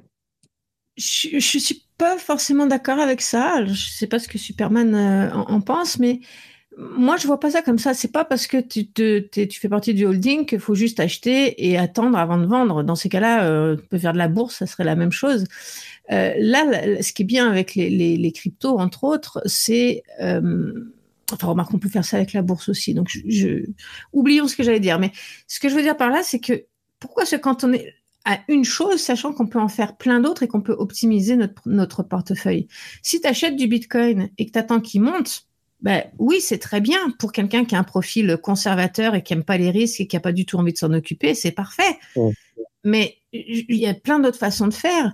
C'est parce que tu, vois, là, justement, sur mon site internet, j'ai mis euh, à disposition un test qui te permet de définir ton profil d'investisseur en fonction de ta personnalité et de tes choix d'investissement.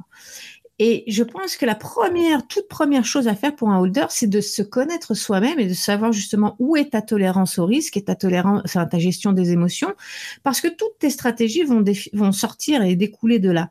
Donc, si tu te connais pas toi-même, tu, tu peux pas savoir euh, ce que tu préfères. Si quelqu'un qui est conservateur, qui fait du stress facilement, et qui n'arrive pas à gérer ses émotions, investit dans une crypto euh, à risque très élevé, extrême, qui nécessite de la revendre dans deux mois parce que c'est, c'est, tu viens de surfer sur un, une mode, euh, un narratif à la mode qui, a on sait que les narratifs c'est à peu près un deux mois de, d'espérance de, vie. Euh, bah tu, tu vas droit dans le mur quoi. Enfin je veux dire tu n'arriveras jamais à le faire. C'est c'est c'est comment dire c'est ça va être trop difficile pour toi euh, si tu n'as pas le temps de t'en occuper et puis de, gérer toutes les bonnes et les mauvaises nouvelles qui tombent dans la même journée, tout le brouhaha qu'on nous met avec les médias de masse, euh, tu n'arriveras jamais à faire ça. Mais par contre, si tu es quelqu'un qui a envie de faire des gains, qui a un profil peut-être un peu plus modéré et que tu as, envie de faire un x10 sur ton portefeuille, bah si tu achètes que du Bitcoin, tu es mal barré, mon gars. Tu es mal barré. Donc, euh, ça va te prendre sacrément longtemps avant de faire un x10 sur le Bitcoin. Donc, euh, c'est il faut définir ton profil d'investisseur et ta tolérance au risque et comment tu gères tes émotions et quelle est la durée d'investissement que tu préfères. Et en fonction de ça, mais il existe plein de stratégies. Tu peux faire des rebalancements. Pourquoi on s'en priverait?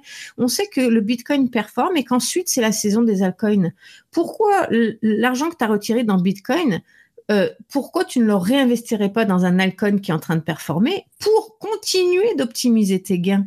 Ça serait complètement con de se priver de ça. ouais, mais ça, ça c'est ton, ça c'est un scénario idéal en fait. C'est, euh, c'est genre si tu fais l'enchaînement parfait. Moi, je me souviens de, de back in the days, euh, genre c'est ça, t'avais euh, avais un espèce de truc. Alors c'était euh, d'abord BTC qui pumpait, ensuite TH, ensuite les alt. Il y avait un petit ordre. Donc en fait, tu, tu faisais ton move et, euh, et ça fonctionnait jusqu'au moment où ça fonctionne plus en fait. Et là, c'est le bordel parce qu'en fait, tu penses que tu fais ton truc, tu commences à couper, à replacer, à, à bouger, machin et tout, et puis ça va tout à l'inverse de ce que tu pensais. Et en fait, tu t'aperçois que finalement, il n'y a pas vraiment de règles. Euh, et, euh, et que euh, et bon voilà c'est le marché des cryptos quoi. Et en gros et, et, donc c'est ça en fait c'est difficile c'est vraiment difficile je pense je pense c'est peut-être ça que voulait dire Superman tout à l'heure c'est que c'est vraiment difficile de de garder son sang-froid quand tu essaies d'appliquer une méthode et que tu t'aperçois qu'elle marche pas à tous les coups quoi. Oui, Justement, si tu appliques une méthode qui est qui n'est pas faite pour toi, alors déjà il faut avoir des connaissances des cycles. C'est sûr que euh, tu dois avoir des connaissances sur les cycles, sur les mouvements, sur les tendances, sur euh, l'icon season, euh, le Bitcoin season, ouais, etc. Mais de, et faire des fondamentales. Ouais, sur tes projets. Excuse-moi, je termine juste ça, puis je te laisse la parole. Oui, non, vas-y, c'est ça, ouais, vas-y, continue. Euh, si tu as fait tes recherches et tout ça, c'est sûr que si tu investis sur n'importe quelle crypto qui passe parce que euh, un tel en parle ou quoi que ce soit, c'est trop tard. C'est trop tard. Il faut investir sur des. des... Je veux dire, le, le, le holding, c'est pas juste t'achètes une crypto et t'attends. C'est des, des, des tonnes et des tonnes de recherches derrière pour trouver la bonne pépite, la bonne crypto, le bon narratif, celle qui va performer le plus longtemps. Euh, c'est il y a énormément de recherches, les tokenomics, est-ce que le vesting est bon, est-ce qu'il est pas bon? Il y, a, il y, a, énormément de choses à faire derrière. Donc, si tu as un profil où justement tu n'as pas envie de te casser la tête euh, à faire toutes ces recherches, euh, bah, tu fais une horizon plus longue, donc tu achètes en période d'accumulation et tu vends en bull market et, et tu, tout le reste du temps, c'est du bruit, tu t'en occupes pas. Mais si tu as un profil plus euh, agressif, euh, dans ces cas-là, tu, tu, il existe tellement de stratégies. C'est, c'est, c'est, alors oui, je comprends, des fois ça marche pas, mais oui, des fois, ça marche pas, effectivement, sinon on serait tous millionnaires si, si, on réussissait toujours à 100%.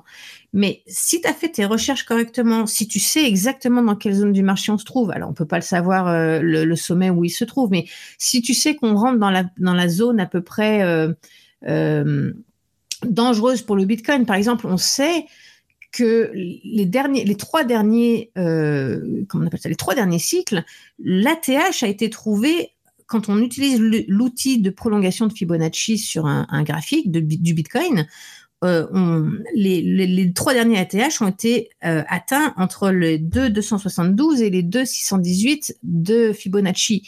Donc quand tu rentres dans cette zone, tu sais que tu es sur tes gardes parce que tu sais que le bull run peut se terminer à n'importe quel moment.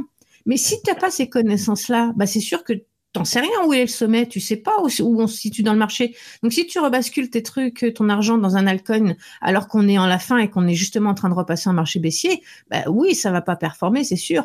Ou alors si le narratif dans lequel tu es en train de rebalancer ton argent est mort, c'est fini, on n'en parle plus. Enfin, je veux dire, il est sur, sur, sa, sur sa fin, il, la bulle vient de péter. Ben oui, ça marche pas. Donc c'est tous ces paramètres qu'il faut prendre en compte. Voilà, excuse-moi, mmh. c'était un peu long ma réponse, je suis désolée. Non, non, non, non, mais, non, non, mais absolument pas. Euh, c'est juste que euh, euh, je voulais juste rebondir pendant que tu parlais à, un truc que tu avais dit, mais c'était j'aurais pu attendre en fait. Mais bah, du coup, je vais rebondir maintenant. Mais en gros, c'était genre par rapport au, truc des la théorie des cycles.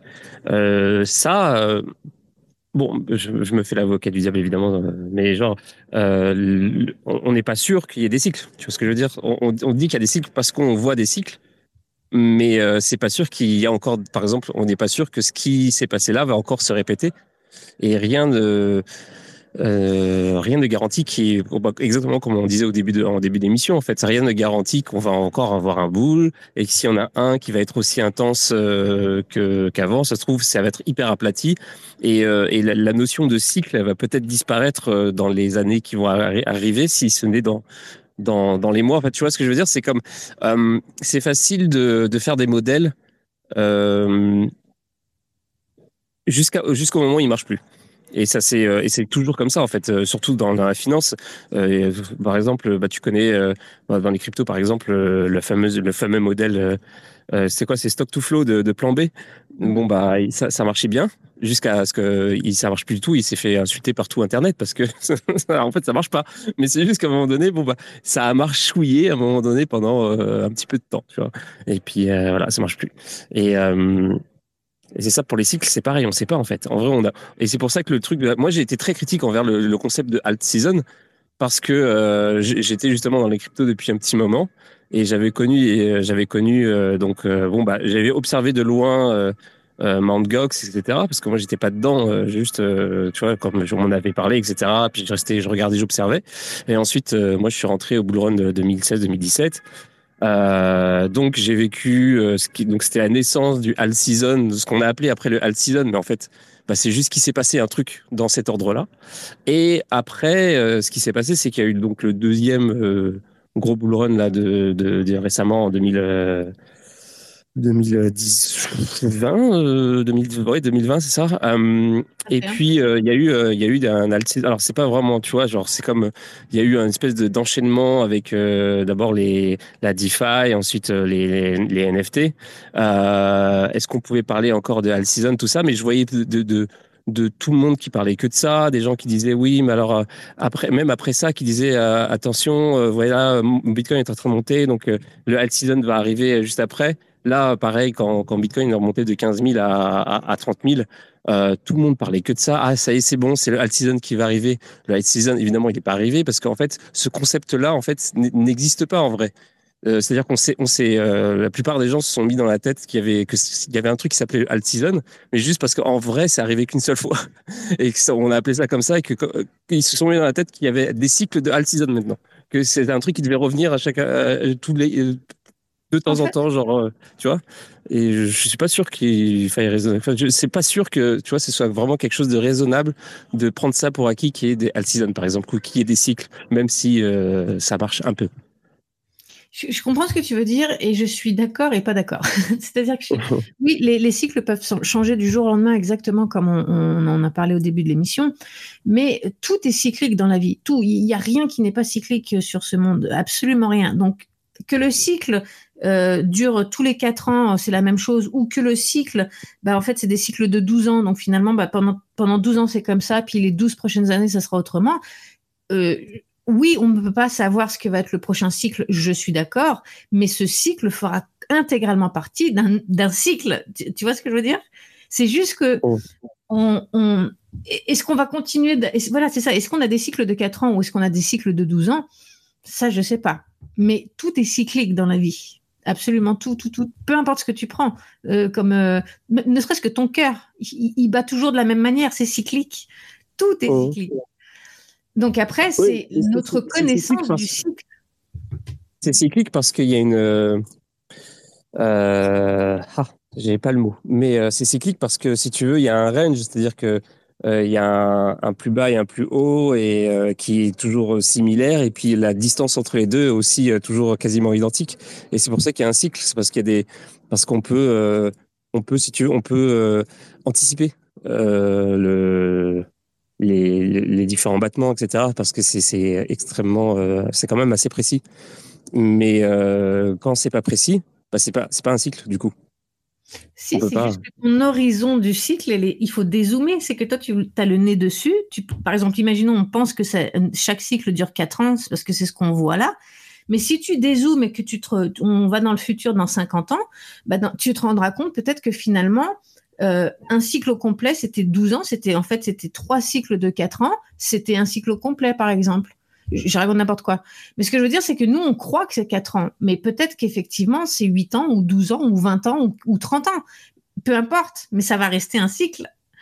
Tu, tu, tu, tu vois pas ce que je veux dire? Ouais, ouais, je vois complètement ce que tu veux dire. Mais en fait, je, je, suis d'accord avec ça. Mais si, par exemple, ton plus haut et ton plus bas changent en, en plus de ton cycle qui s'allonge et qui se, qui se rétrécit, euh, ça commence à être compliqué. Tu vois ce que je veux dire? Ce que je veux dire, c'est qu'il peut y avoir des. des... Prenons, imaginons que euh, euh, un cycle dure 24 ans, d'accord? Euh, C'est-à-dire, ça fait, on vient de vivre les 12 premières années et puis on, on va vivre les 12 prochaines. Ben, peut-être que justement, les 12 premières années, c'est une courbe qui monte et puis les 12 prochaines, c'est une courbe qui descend. Mais ça fait un mmh. cycle de 24 ans. C'est juste que nous, du coup, on va dire ah ben il y a plus de cycle et compagnie parce que c'est pas c'est l'opposé de ce qu'on avait vu jusqu'à présent. Mais non, c'est parce qu'il faut dézoomer et ton cycle est plus long finalement. Ouais, mais si par exemple, comme si tu ah vas-y, je t'en prie. Ah, bah, ah. juste bah en fait si, si par exemple ton euh, admettons ton premier cycle euh, est de un an. Euh, donc il fait ça va de de 5 à 10, ensuite de 10 à 5. Bon, là, tu dis, OK, il y a un cycle. Genre, euh, donc ça, ça devrait aller, de, ensuite, ça devrait refaire de 5 à 10. Et là, tout d'un coup, ça fait, ça dure 3 ans et ça va de 5 à 7. Ensuite, ça dure un an et demi, ça va de 7 à 6,5. Ensuite, ça, dure 7 euh, ans et ça va de 5,5 à 8. En fait, il est où le cycle? Tu vois ce que je veux dire? C'est plus un cycle. C'est ça que je veux dire. Dézoom. Ça veut dire que peut-être que ton cycle, il est de 100 ans et que dans 100 ans, on va recommencer euh, au même niveau. Ouais, dans ce cas, c'est super. Euh, tu peux pas, tu peux pas, tu peux pas absolument pas. Euh, c'est ça, tu peux pas avoir, une stratégie d'investissement. On serait tous millionnaires, c'est clair. Mais ce que je veux dire, c'est que c'est comme ça, c'est depuis la nuit des temps et, dans tout. Le, regarde, ne serait-ce que le, climat. je veux dire, on, on, parle de réchauffement climatique, mais c'est depuis la nuit des temps que la, la planète vit ce genre de cycle. Donc c'est tout est cyclique. On, on, ne connaît pas la durée du cycle, on ne connaît pas les cycles en eux-mêmes. Ça, c'est là où je te rejoins de sur ce que tu disais tout à l'heure. Je suis totalement d'accord avec toi. Euh, on croit que c'est comme ça, mais ça peut tout à fait changer. Et puis, euh, comme on disait avec Superman aussi, on, on pense même, on est presque sûr que ça va changer avec les ETF parce que là, tu as des gros, gros poissons qui rentrent dans la, dans la mare, si je peux dire, et ils investissent pas, ils, vont arriver avec leurs gros sabots, puis ils vont investir comme ils investissent dans bourse et, ils vont forcément changer la donne. C'est, indéniable. Donc, oui, c'est sûr que ça va forcément déplacer les cycles, entre guillemets, comme on l'entend. Ça, je suis tout à fait d'accord. Mais, mmh. c'est, moi, j'allais dire, je parlerai plus de prophétie autoréalisatrice. C'est-à-dire que les gens, une fois qu'ils sont aperçus de ce fameux cycle de quatre ans, s'en ont aperçus, euh, on va dire, euh, ils en ont plus pris conscience au bout du troisième cycle, il me semble. Et après, cette question d'alt season, certes, c'est aussi un peu aléatoire, c'est pas aussi mécanique que ça, Chad. Mais bien sûr que ça se passe. Parce que, comme je te dis, c'est une, c'est une prophétie autoréalisatrice. Comme les gens se disent, ah ben c'est l'alt season, il y en a qui transfèrent leurs bénéfices sur Bitcoin sur d'autres alt, et cet effet de ruissellement, une petite cape bouge plus facilement qu'une grosse cape, et eh ben c'est ce qui se passe, tu vois. Forcément, mm. quand tu me dis il n'y a pas eu d'alt season lors de ce cycle de 2021-2022, je suis pas d'accord. Quand tu mm. vois, il y a quelques exemples qui viennent en tête. Quand tu as un Cardano qui passe de 4 centimes à 3 dollars, qui fait, et encore, je crois que son bottom c'était 1 centime, on parle de, de fois 300. Euh, du, du Polkadot ou Cosmos qui sont qui sont nés dans ce fameux cycle, ce bull run de quelques centimes à 50 dollars. Je sais pas, ça doit faire fois 100 aussi. Euh, un que j'ai vécu, Theta Network, que j'ai acheté, je sais plus, à 10 centimes et qui fait son top à 15 dollars. Donc on parle de fois 150. C'est quoi pour toi? C'est pas une alt season ça? Mais c'est ça, c'est le, truc, c'est ça qu'il faut comprendre, c'est pour ça que l'alcool season arrive après, parce que c'est justement les profits récupérés dans le Bitcoin qui sont la, liquidité du Bitcoin qui est transférée dans les altcoins. Donc c'est pour ça qu'on parle de alt season et c'est pour ça qu'elle arrive après la saison du Bitcoin. Mmh. Donc, bah ouais. Non, mais je, ah, je, te, sens, dubitatif. je, suis, dans un entre-deux. Je suis, euh, je suis comme. Euh, je, comprends euh, complètement, évidemment. De toute façon, je, suis, un peu dedans aussi. Donc, je, comprends évidemment ce que vous dites. Hein, mais j'essaie d'être critique le plus possible parce que j'essaie de ne pas être trop enthousiaste pour rien. Tu vois ce que je veux dire? Je suis ultra prudent parce que, en gros, j'ai l'impression qu'on on s'attend à des trucs qui ne vont pas arriver. Et genre, euh, il faut, euh, il faut quand même, genre regarder ça dans un coin de sa tête quand même, parce que ça se trouve, genre, euh, il se peut que les, les, je sais pas si vous, pensez à ça, mais il se peut que les altes ne, ne, reviennent jamais sur le devant de la scène. Genre, je dire, ça fait deux fois qu'elles qu'elles montent et qu'elles redescendent à terre, genre intégralement il y a peut-être aussi euh, ce qu'on, une certaine maturité du marché qui, qui, va, qui va commencer à, pointer le bout de son nez. Et à ce moment-là, c'est ça qui va évacuer euh, euh, genre tous ces délires, euh, ces délires-là, en fait. Tu vois, le fait que les, les altes sont censés faire x10 euh, ou même x3, tu vois ce que je veux dire? Bah, Peut-être que je me trompe, mais peut-être que ça sera plus, bah, comme on en parlait hier d'ailleurs, hein, peut-être que ce sera plus localisé sur certains marchés, très plus, beaucoup plus précis, que ce sera un petit peu plus raisonnable, tu vois, que ce sera pas genre comme comme le, le dernier bull run où, où absolument tout a fait x10. C'était absolument n'importe quoi. Tu c'était même pas, t'avais même pas besoin d'avoir une stratégie. Tu mettais des billes n'importe où et tu faisais x10. C'était juste ça. Chad, je suis désolé de te couper, mais c'est surestimer le comportement humain. T'imagines, je vais juste te rappeler que Facebook s'est rebaptisé Meta. Toutes les altes euh, de l'IA ont fait x10 en beer market. Tu vois, juste un petit rappel. Donc, t'imagines pas dans le fourri d'un bull run. Je te dis, le comportement humain, de toute façon, les graphiques, c'est juste euh, de la psychologie de foule. Hein, tu vois et puis, il faut, il faut pas oublier non seulement les narratifs, mais surtout la technologie qui est cachée derrière. On ne parle pas de prendre des, des, des, altcoins au hasard et on ne dit pas que toutes vont performer.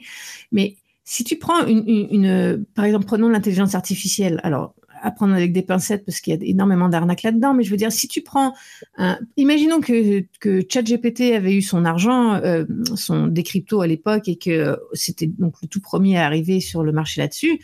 Euh, les gens n'investissent pas pour faire de l'argent, ils investissent. Enfin, oui, bien sûr, on, fait, on investit toujours pour faire de l'argent, mais je veux dire, c'était la, technologie qui était importante. C'est parce qu'on on, on, a tout de suite compris le potentiel énorme derrière cette machine, et c'est là-dedans qu'ils ont investi. Ils n'ont pas investi dans la crypto-monnaie, ils ont investi dans la technologie qui était derrière. Donc, mmh. c'est pour ça que les altcoins, c'est on, les appelle comme ça, mais ceux qui performent vraiment, c'est ceux qui ont une technologie qui va changer notre futur. Un, meme coin, un shitcoin ou n'importe quoi, c'est que de la spéculation. Et là, effectivement, tu joues au casino, c'est n'importe quoi. Mais si tu investis dans une technologie, euh, comme tu investirais la même chose en bourse, sauf que tu le mets dans une crypto, euh, parce qu'il y a plus de volatilité, ben, c'est la technologie dans laquelle tu crois qui va te faire faire de l'argent, pas la crypto. Ouais. Bah, justement, d'ailleurs, en parlant de ça, euh, et puis alors, c'est même pas, euh, je sais pas dans quoi le catégoriser, justement, mais euh, à un moment donné, j'avais euh, assez lourdement investi dans Helium. Je sais pas si vous connaissez. Ouais. Et justement, moi, je m'étais basé là-dessus. Je m'étais basé sur la tech. Je me suis dit, ok, dans, dans tous les projets crypto qu'il y a, c'est le seul où il y a une une, des répercussions dans le monde réel qui sont euh, qui sont quand même hyper tangibles. Il y a des gens qui ont mis des, antennes un peu partout. Euh, c'est le, domaine de l'IoT, c'est un domaine euh, qui va euh, qui va probablement euh, percer dans le futur, etc. Mais c'est surtout le côté tangible, c'est physique du truc que je trouvais super intéressant. Et je m'étais dit, euh, bon, bah là, puisque c'est un peu la merde, justement, euh, bah, c'est le, BR et tout ça. Euh, s'il y en a un qui va pas trop souffrir de ce truc-là, c'est ça. Mais que nenni C'est absolument pas du tout comme ça que ça s'est passé. Ça s'est juste effondré comme tout le reste. J'étais dégoûté. il y a aussi, comme on parlait des analyses fondamentales tout à l'heure, il y a aussi le fait que il y a deux choses quand on investit dans une crypto euh, enfin, les obstacles, entre guillemets, qu'on peut pas savoir. Même si la technologie est super bonne, il y a deux choses qui sont, ça c'est enfin, le temps qui va nous le dire. C'est premièrement la communauté de, cette technologie, c'est-à-dire que si ça si cette communauté, si les gens n'adhèrent pas à ça, s'il n'y a pas beaucoup d'utilisateurs parce qu'ils se rendent pas compte du potentiel ou quoi que ce soit ou whatever, ou qui communiquent pas assez, qui font pas de marketing, bref, si la communauté n'est pas exponentielle, enfin ne monte pas au fur et à mesure, tu peux avoir la meilleure idée du monde, ça marchera juste pas. Puis la deuxième, justement, ça me fait jumper sur la deuxième, c'est que euh, souvent, tu as des narratifs qui sont trop en avance. C'est-à-dire que les gens ne, comprennent pas encore l'utilité.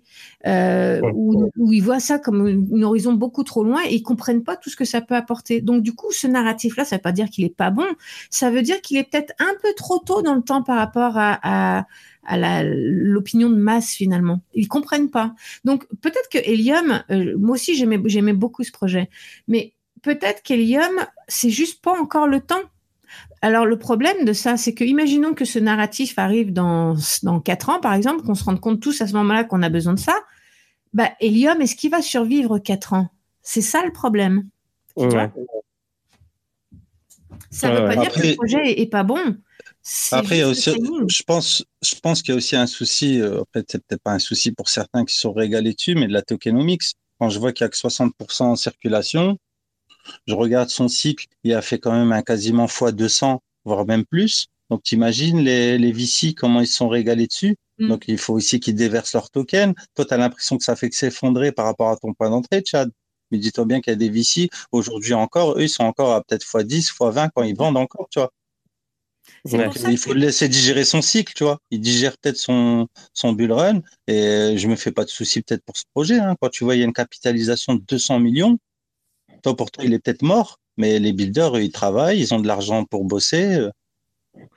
Et c'est pour ça qu'on parlait des tokenomics tout à l'heure et du vesting qui est super important parce que ça, c'est quelque chose qui peut vraiment plomber un projet, même si c'est le meilleur projet.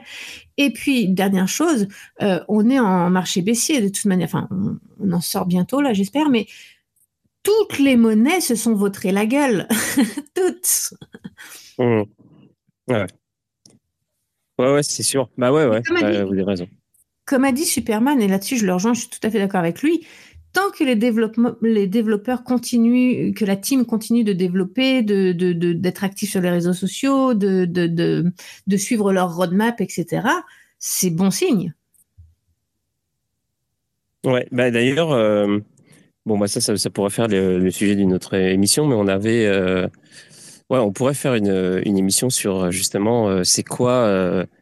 comment on analyse les tokenomics pour euh, s'assurer, euh, en tout cas, peut-être pas s'assurer, parce que bon, bah, comme d'habitude, il n'y a jamais rien, rien, rien qui est, qui est sûr à 100%, mais euh, pour, en tout cas, pour, pour améliorer ses décisions, quoi.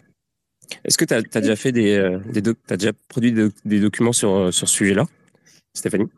Euh, écoute, je vais, je vais être franche avec toi. Je suis, c'est pas le domaine où je suis la meilleure, les tokenomics. Je suis en train de, d'apprendre justement. moi, je travaille beaucoup avec euh, Paul de Cryptoformation. Je, je travaille dans son groupe. J'écris des articles pour son groupe aussi. Et euh, il est en train de préparer une formation là-dessus, donc je l'attends avec impatience. Je t'avoue vraiment parce que c'est vraiment un des spécialistes dans le domaine. Et Iril aussi. Et euh, ils sont en train justement, euh, donc bah, Paul va, va, faire une formation là-dessus, les analyses fondamentales et le tokenomics. Mais le, Iril, je sais qu'il il voudrait démocratiser ça un petit peu plus aussi sur sa chaîne et faire comprendre à quel point les tokenomics sont importants. Donc, si ça vous intéresse, euh, ceux qui nous suivent, bah, moi, je vous invite à regarder euh, Paul et Iril parce que, à mon avis, dans les semaines ou, enfin, mois qui vont venir, ils vont sûrement en parler beaucoup plus parce qu'ils se rendent compte que personne ne parle de ça alors que c'est un sujet extrêmement important. Bah, Superman, c'est un petit peu sa spécialité aussi. Ah, oh, non, non, loin, loin de là de parler de spécialité. Ah, non, non, non, je ne peux pas te laisser dire ça. Justement, moi, je m'intéresse au travail de Paul. Et d'ailleurs, je compte m'inscrire à son groupe Telegram. Parce que depuis que je suis en les cryptos, je n'ai jamais payé, euh, on va dire que c'était par conviction. Mais au final, euh, c'est quelqu'un que je suis depuis 2-3 ans. Et il mérite que, que j'amène ma contribution. il mérite que je le paye, lui, contrairement aux autres. Et d'ailleurs, euh, je ne sais pas si tu te souviens, Chad, quand je t'ai parlé de BitTensor, il y a plus de six mois, et eh ben, c'était par rapport à Apple. Tu vois. Ah, ok, d'accord. Il est, il est vraiment bon dans les, dans les pépites, dans la, la, découverte de pépites, Paul. Il est, extra, il est vraiment euh, extraordinaire là-dedans, moi, je trouve. Et franchement, pour en venir au tarif, euh, même le tarif de sa formation de son groupe Telegram, je le trouve correct. Donc, euh, il n'abuse pas. Donc, je compte c'est le cap. Ah, puis, il a du contenu. Écoute, moi, je, je, suis, je suis dans son groupe depuis le début qu'il a ouvert son groupe. Euh, puis maintenant, j'écris des articles, donc je vois de l'intérieur comment ça se passe. Et euh, honnêtement, euh, je ne trouve pas de groupe comparatif sur le marché à l'heure actuelle. C'est énorme le contenu qu'il donne parce qu'il te donne du contenu sur les cryptos, mais il te donne aussi du contenu avec Laetitia Bonaventure qui, elle, te parle du marché traditionnel. Donc, ça le permet justement de voir plus ou moins ce que les marchés vont faire, où les liquidités, sont, etc. Euh, moi, bah, c'est tout ce qui est euh, tutoriel euh, et stratégie compagnie. Iril, c'est tout ce qui est tokenisation, technologie, pépites, enfin les narratifs aussi. Ils vont donner des narratifs à la mode, etc. Et puis là, ils viennent de développer un nouveau, une nouvelle branche qui est les actions, donc en bourse traditionnelle, mais reliées aux crypto-monnaies. Et écoute, t'en as pour ton argent, là, vraiment, c'est extraordinaire. C'est c'est, as du contenu de qualité en permanence. C'est, deux, trois, même des fois quatre fois par semaine. Hein. C'est, vous êtes en train de me faire bugger. je ne sais plus si je l'ai reçu dans l'émission ou pas. C'est quoi son compte C'est quoi son compte Twitter? Il a un compte Twitter? Paul Crypto Formation. Mais ouais, mais ça me dit quelque chose tellement. Le Québécois, les Québécois, si tu veux faire partie des guerriers. Oui, c'est ça. euh, attends, Paul Crypto Formation. Mais ça me dit tellement quelque chose, je vais regarder ça rapidement. Ah non, je lui écris. Je lui ai écrit en juillet. Mais il m'a pas répondu. Ouais, il est... Mais ouais, je, vois. je connais le. Ouais. Même moi qui travaille avec lui, euh, il me répond euh, il est très long à répondre. Il est, il est tellement sollicité, t'as pas idée. Puis il organise beaucoup de choses parce qu'il travaille avec beaucoup de personnes et euh, il organise des événements euh, physiques aussi. Donc il est vraiment euh, overbooké. Je, je, vais dire un peu. C'est intéressant. je l'excuse pas, hein, je te dis juste ce que moi je vois parce que même moi, tu vois, je lui ai écrit, je lui ai posé une question il y a trois jours, j'ai toujours pas de réponse. Non, mais oui, moi je ne critique pas là. Il y a plein de gens euh, que c'est comme ça. Je, comprends tout à fait, hein, des gens qui n'ont pas le temps. Euh, mais genre, euh, ouais, mais je, vais un peu regarder ce qu'il fait du coup, parce que je, bah, je l'avais écrit justement parce que j'étais passé sur son profil, mais je crois que j'ai pas vraiment, j'ai pas vraiment fait, j'ai pas regardé attentivement ce qu'il faisait. Donc je vais regarder un petit peu plus attentivement et, voir peut-être, ça va me donner envie de, de re envie de, de, de l'inviter puis d'insister un peu peut-être. Mm.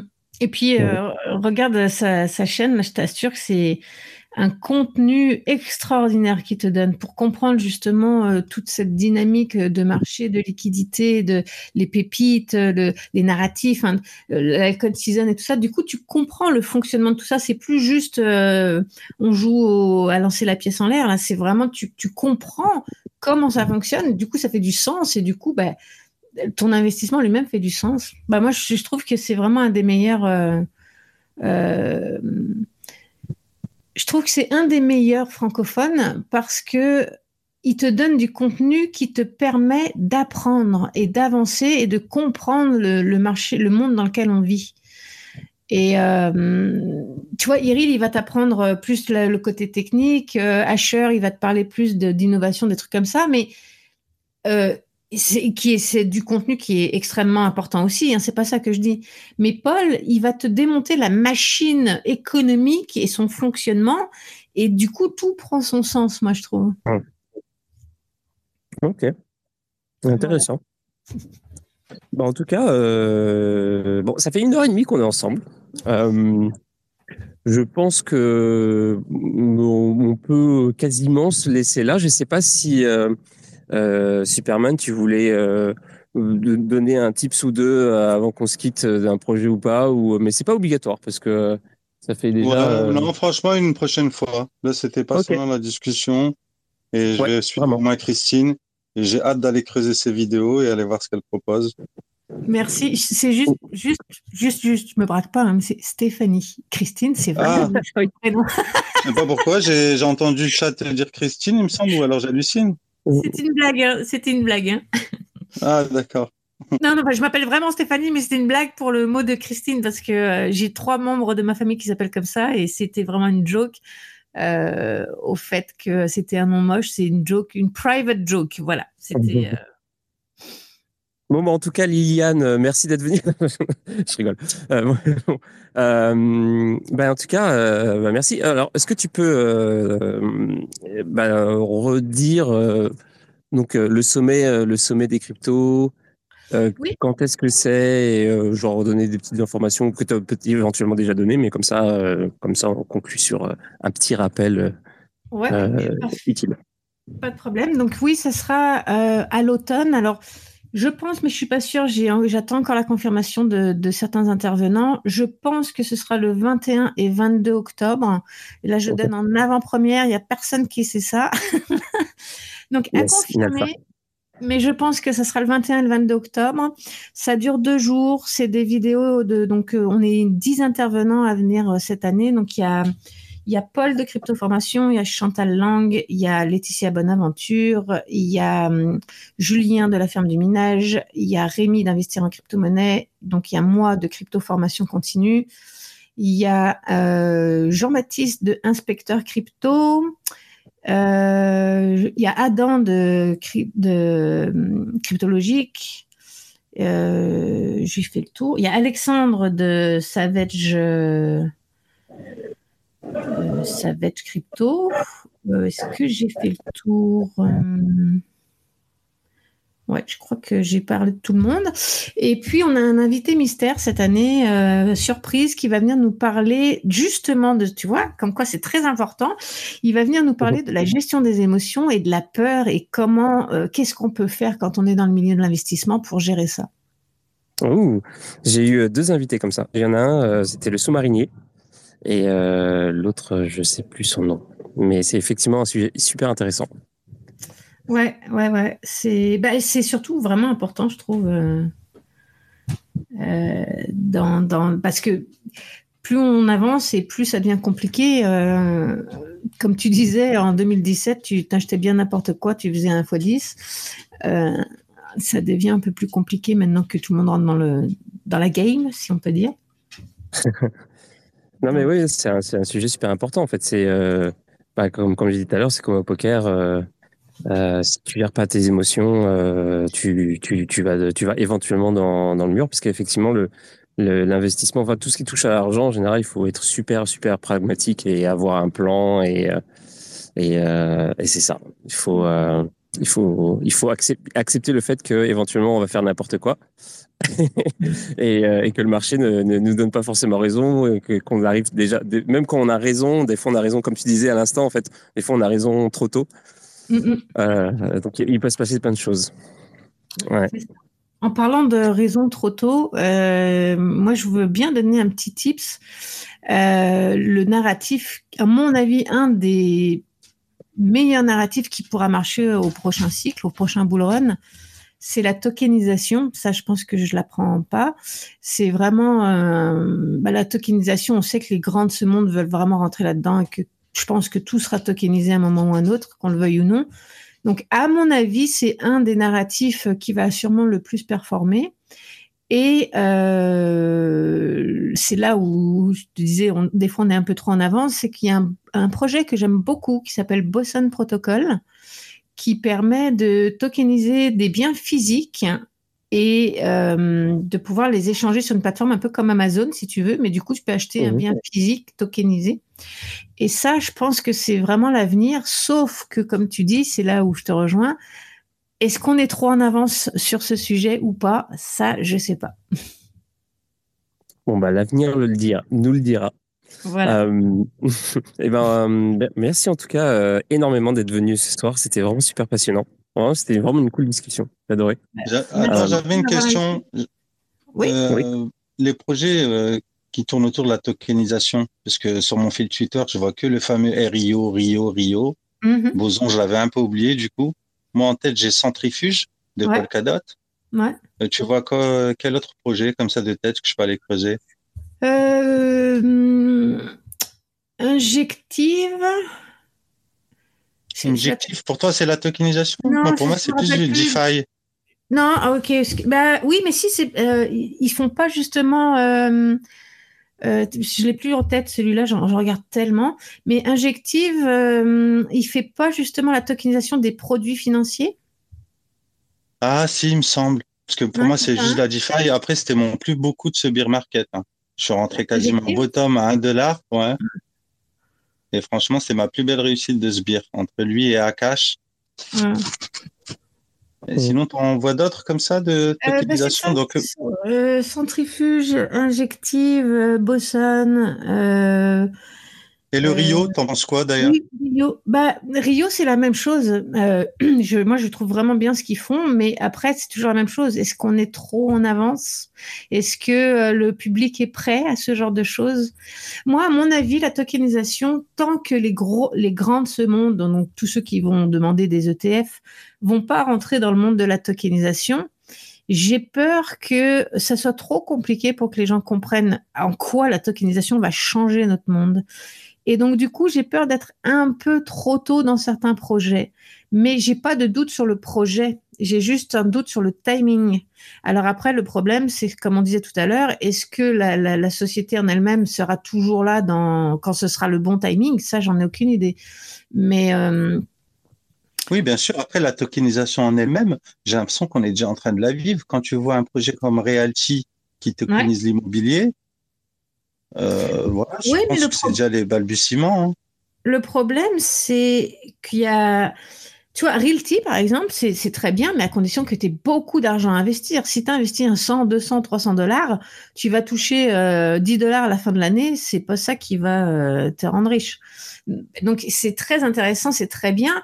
Mais du coup, c'est encore, c'est que les, les, il faut avoir beaucoup de budget pour pouvoir participer à ça, pour que ça soit intéressant. Et du coup, c'est pas assez démocratisé parce que justement, ça, ça touche encore une partie de la population. Et alors, je, je, suis d'accord avec toi. On, on, en voit de plus en plus. Moi, j'adore. C'est mon narratif préféré. Je trouve ça génial. Je vois, j'imagine ce que ça va pouvoir faire dans le futur. Je trouve ça extraordinaire. Mais euh, c'est c'est ça, c'est le, timing et, c'est juste ça que je je sais pas à quel point le public est prêt à entendre parler de ça pour le moment. Parce que tu sais quand on parle de ça quelqu'un dit ok c'est c'est bien parfait euh, je vais acheter euh, tu vois là par exemple je suis en train de mettre en vente mon j'ai mon j'ai le tout premier numéro du tout premier magazine sur le Bitcoin qui est sorti en 2012 et j'ai le tout premier numéro, il est encore dans son truc d'origine, je l'ai pas déballé et je vais en faire, euh, et je, l'ai tokenisé d'ailleurs, donc c'est le tout premier token. Et les gens comprennent pas quel est l'intérêt d'avoir un truc tokenisé si c'est pour avoir un truc physique.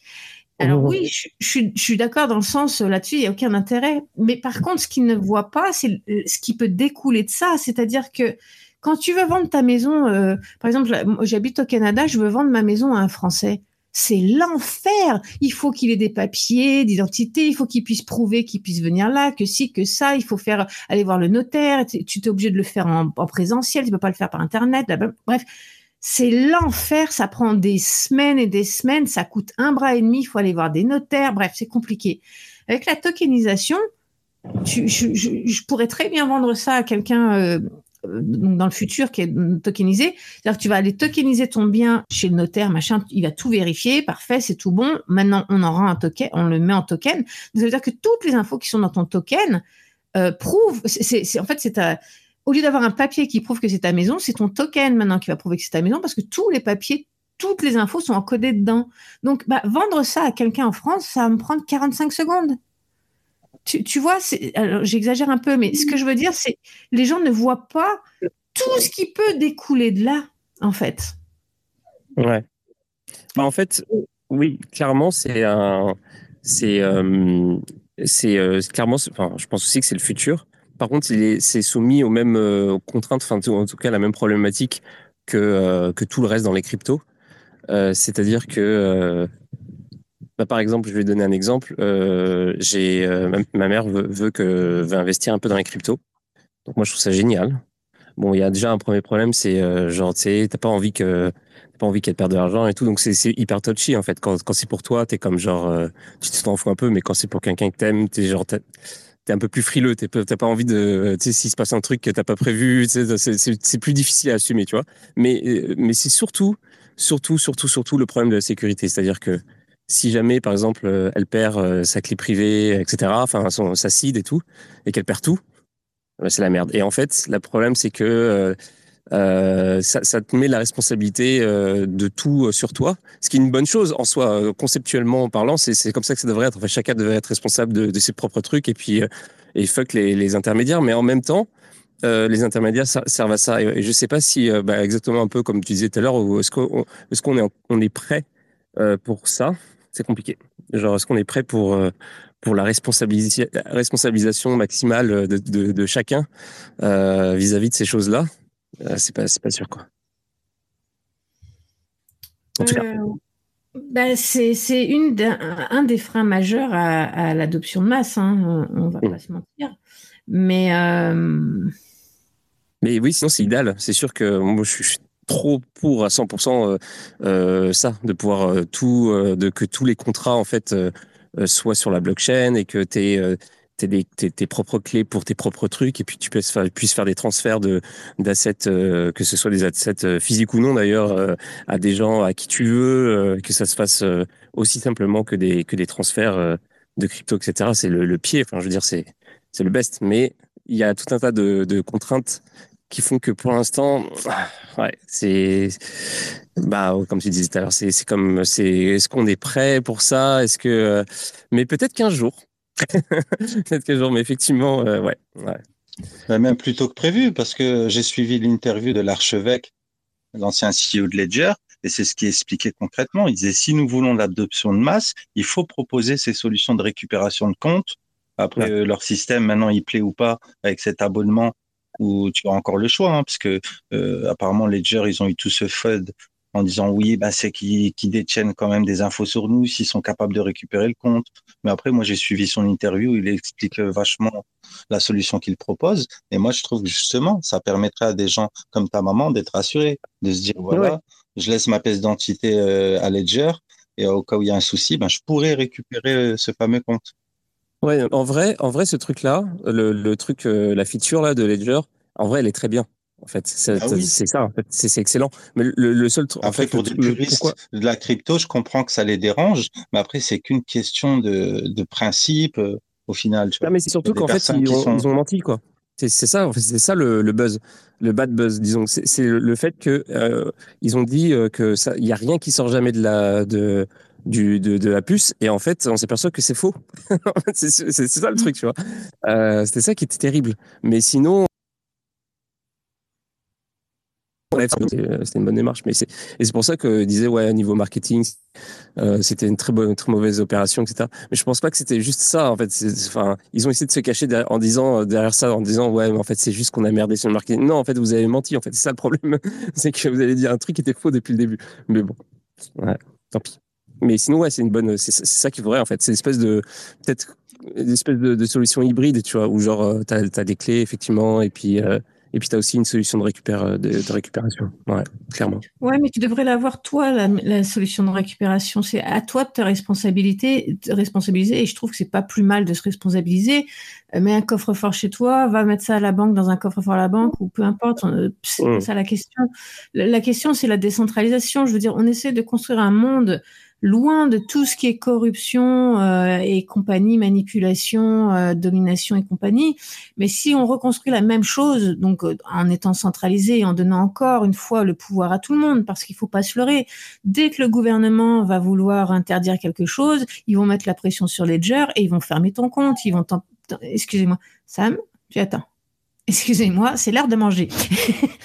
et donc du coup, ben, c'est ça, c'est que on, on, en revient toujours à la même chose, c'est la pression. Donc à partir du moment où un tiers a une euh, possibilité d'interagir sur ton compte, donc on n'est plus du tout décentralisé, eh bien, euh, c'est sûr que le gouvernement va jouer là-dessus et mettre des moyens de pression comme, comme même MetaMask. Enfin, je veux dire, MetaMask est censé être le, le un des premiers portefeuilles décentralisés et vraiment décentralisés.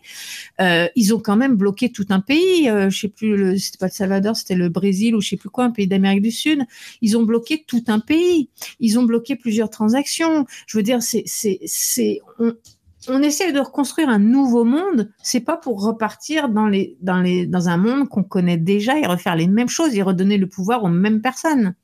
Et moi, bah oui, j'ai l'impression que c'est le serpent qui se mord la queue. Satoshi nous offre ce cadeau de la décentralisation et, d'éliminer ce tiers de confiance, et nous on est en train de le rechercher au final. Sous prétexte que qu'on n'est pas capable de, de gérer. Tu Ouais, c'est ça. Je suis d'accord avec toi. C'est pour ça. C'est malheureux dans un sens et ouais. Moi, je. Ah, il y, a, y a The Good and the, Evil qui dit, euh, qui vient de faire un commentaire il y a une minute. Je suis très content parce que c'est très rare que je chope les commentaires au moment où ils sont postés. Euh, on n'est pas prêt pour la conservation par nos propres moyens. Euh, les gens lambda ne le font pas, ne le feront pas, pardon. Ce qui compte dans Bitcoin, c'est juste d'avoir le choix, n'est-ce pas? C'est vrai. C'est-à-dire qu'en fait, pourquoi pas un monde mixte au final?